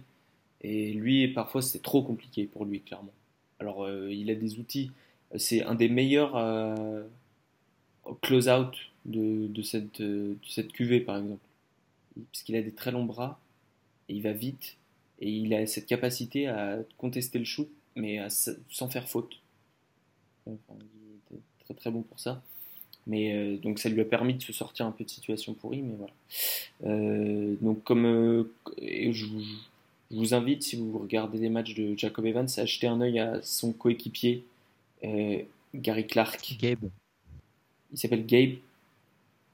Je crois. Gary Clark, Gabe. ouais. Non, non, Gary Clark. Ah, bah, je sais pas pourquoi, j'avais Gabe en tête. Autant pour moi. En même temps, en même temps, l'an dernier, tu t'arrêtais pas de dire euh, DeAndre Fox. Ouais, ouais, je sais, ouais. Et, et- et tout, et, et tout à l'heure, quelqu'un a dit euh, des Aaron Fox et j'ai dit, mais c'est pas, c'est pas, c'est pas. Et, euh, non, non, c'est pas des André, non. Euh, ouais, Gary Clark qui est alors le, clairement un cran au-dessous, hein, mais euh, meilleur joueur défensif de la Big 12 cette année. Euh, il peut clairement switcher, il peut punir un petit peu au poste, et il a un joli shoot qui est projetable euh, en NBA à peu près. Donc, euh, donc j'aime bien en fait, genre de joueur vieux, tu vois, qui va te donner peut-être 10 minutes, mais 10 minutes de. Tu sais, tu sais ce que tu obtiens avec. C'est comme Devonte Graham, Javon Carter, Jalen Bronson, je mets dans le même moule que ces joueurs-là en fait. Gary Clark. Après, tu vois, si, si tu fais le compte, euh, bon, il y, a- il y a le top 10, mais bon, je, je te compte pas Michael Bridges, et, et Miles Bridges. mais si tu regardes après le top 10, top, top 12, le nombre d'ailiers, c'est énormissime. T'as Jacob Evans, t'as Troy Brown, t'as D'Anthony Melton, euh, t'as Kevin Werther qui, qui, qui est aussi à l'aile. On Kevin, Knox. euh, Kevin Knox, ouais. Vin- Euh, et même après, tu, euh, bah, on a parlé de Melvin Frazier, Rolly Hawkins, Shake Milton, Rolly Chandler Hutchinson, Hutchison, Keita Bates-Diop. qui avait dit. Euh, et, et je pense que c'est- pas juste qu'on est tombé sur une QV qui, qui est énormissime. Je pense que c'est un peu l'inverse. C'est la théorie de l'évolution. C'est-à-dire Mm. que ces joueurs ont pris de la valeur parce que c'est exactement ce qu'on cherchait. Ouais, bien sûr. fait. Et je me demande, je, je pense que, bon, alors ça sera à vérifier sur les prochaines années, hein, mais je pense pas que ça soit un effet, euh, une génération exceptionnelle. Je pense que de plus en plus, on va avoir ce type de, de profil, quoi. Et le fait est que on a un peu l'arbre qui cache la forêt cette année, parce que, parce qu'on a, parce que pour le coup, on a vraiment une génération Le Bamba qui cache la forêt, quoi. Ouais. Non, mais on a vraiment des, int- des intérieurs de qualité exceptionnelle pour le coup, en quantité, en qualité, qui cachent un peu la forêt. Euh, mais c'est un peu ça le, c'est un peu ça le, le futur, c'est d'avoir beaucoup de créateurs, c'est ce qu'on a eu l'an dernier, avec tous ces meneurs, et beaucoup d'ailiers en fait. Mm. Euh, et et ça, ça va être vachement intéressant, notamment les, les équipes qui ont un, deux ou trois, euh, qui ont, qui ont plusieurs choix dans la draft. Euh, Ouais. Par exemple, si je suis Atlanta, Phoenix, ouais. et tu prends Atlanta un Phoenix. premier choix, et tu... ouais c'est ça. Je, je trouverais ça un peu, euh, bon, pas décevant, mais ce serait peut-être dommage que Phoenix ou Atlanta ressortent de la draft sans avoir pris au moins un, un ailier euh, sur leurs deux ou trois choix. Quoi. Vous vous rendez compte qu'ils vont se dire, ah, il faut qu'on trouve un nouveau PJ Tucker. Jamais vous auriez imaginé ça il y a 5 ans. C'est vrai, Euh, même il y a un an. il y a un an. c'est vrai. Après, il va falloir trouver qui dans le tas est bon. Et là, là, il va falloir, euh, va falloir quand même euh, être sacrément malin parce qu'il y en a beaucoup. hein. On a oublié, euh, bon, il est plus petit, mais Kerry Thomas. Plus bas, il y a Ah oui, Justin, le Justin Jackson de Maryland. Il y a euh, Kevin Harvey qui est sorti du bois il y a peu de temps. Et puis, on en parlait euh, avant le podcast, mais euh, Jérôme Robinson euh, fait pas mal de bruit dans le top 20. Alors, c'est plus un qui vient. C'est plus en arrière, mais, euh, mais il fait quand même 6-5, donc euh, il peut être catégorisé dans les 2-3. Quoi. Ah ouais. Donc euh, voilà, ça fait du monde. On a essayé de faire à peu près des chapeaux. Je pense qu'on a envie d'aller se coucher. Oui. Donc euh, Mais on a c'était réussi intéressant. parce qu'on on avait une mission secrète qui était un peu implicite, pas, pas vraiment explicite, mais que nous, dans l'écho des parquets, on fait toujours des podcasts de 6 heures et on a réussi à vous faire péter la barre des euh, au moins une heure et demie, deux heures là, je pense. hein. ouais, bah, la dernière fois on a fait 2h20, euh, je sais plus quand. Euh, mais c'est quand on l'a fait en plusieurs parties, etc. Mais oui, oui, mais, mais là, on- là, là, il était prévu que ça soit long de toute façon. On vous a contaminé là. ça s'adresse vraiment aux, euh, je ne vais pas dire aux puristes, mais à ceux qui, qui s'intéressent. euh, voilà, c'est ça. À ceux qui s'intéressent assez profondément à la draft et qui vont pas s'arrêter aux, aux, joueurs qui seront des stars. Mais, Celles qui veulent savoir pourquoi j'ai mis l'André Chamet si haut et pas, et pas, et pas vous. Voilà, intéressons-nous à Landry. Euh, on a oublié ça, se trouve, il y en a qui écoutent, qui connaissent rien et qui pensent qu'on inv- on invente des noms depuis tout à l'heure. C'est ça. Non, mais c'est vrai. Zahir Smith, tout ça. Ouais, ouais. Zahir, c'est pas un prénom, monsieur. C'était un pays. C'est même plus un pays. C'est même plus un pays, tout à fait. C'est vrai. Connie Ex- Sexton. ex quoi, pas- Bon, bah, on... est-ce qu'on conclut ce, ce magnifique crossover? Je pense, oui. et on se dit euh, à, à la draft alors? Oui, alors a priori de, de notre côté, alors moi j'y serai pas, mais Guillaume et le reste de Code de Parquet fera un podcast de draft euh, bah, plus classique, hein, plus, euh, bon, vous verrez, mais plus on revient sur euh, la discussion sur les tout meilleurs joueurs. D'accord. Et puis, bon, on, on va essayer de faire un live, faut, faut encore qu'on voit plein de choses au niveau technique. Live qui sera en collaboration avec Envergure d'ailleurs, sous réserve de, de la question technique. hein. Ouais. Mais on va essayer de faire ça et voilà, tout, tout le monde sera au courant assez vite euh, de si on le fait ou si on le fait pas. Quoi. Ouais. C'était bien fun l'année dernière. Ouais, mais il y, a toujours, il y a toujours un truc marrant qui se passe. La dernière fois, c'est le transfert de Jimmy Butler Ouais. euh, annoncé alors que c'était non, c'était une rumeur. il y a eu le vrai et ensuite le faux. Enfin, non, l'inverse. Il y a eu le faux et Ouais. ensuite le vrai. Et après, il y a eu le vrai, quoi. Mais voilà. de- En général, on, on- c'est pas tant pour connaître les joueurs parce qu'on on les, on les analyse pas vraiment, on n'a pas le temps, il y a que 5 minutes entre les machins. Plus on commente le. euh, ah, les cons, ils ont pris Anthony Bennett en première position. Quoi. Hmm. Le Oh de Bill Simmons. C'est ça. Le fameux Oh. Celle-là, on l'a fait en plus. hein. Ouais, ouais, c'est là on l'avait fait, la draft 2013, La où euh, on a tous bugué quand ils ont pris un. euh, ils ont pris Bennett, on a tous, il y a toujours un blanc de, de mort. et on a fait waouh! Waouh Ouais. Et lui aussi. il a Lui dit ah bon, aussi. bien sûr. Non, en plus, je l'aime beaucoup et je pense qu'il va encore il va être All-Star. Donc, euh, Mais il a du potentiel, il est encore jeune. Il a quoi Il a 25 ans Le pauvre. Non, même pas. hein. Il, je- il Bon, joue même pas en Turquie. et tout. Je sais même plus où il est. J'ai perdu trace. Euh, non, mais euh, oh, bah, qu'est-ce que je veux dire? Oui, il y a des, pas des- au Havre. il y a des rues avec Romain. Il est avec Romain au Havre. Euh, il y a des rumeurs de trade quand même de trade down assez insistantes qui sont sorties aujourd'hui. Alors je précise qu'on enregistre le 12 au soir ou le 13 au matin selon. Euh, de Sacramento et Atlanta qui pourraient euh, trade down Euh, ou Memphis. je sais plus. C'était peut-être Sacramento et Memphis.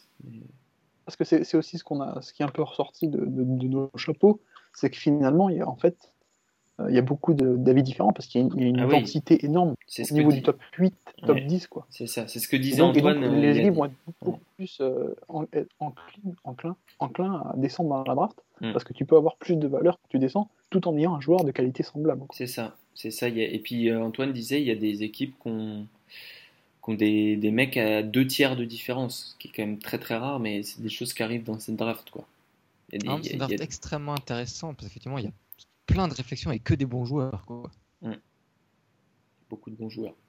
C'est sur ce- ces be- belles paroles que nous allons euh, stopper l'enregistrement. À bientôt les gars. Ah, bah, merci à toi, à tout le monde et, et- et à la prochaine fois. alors. Ouais, ciao. Ciao.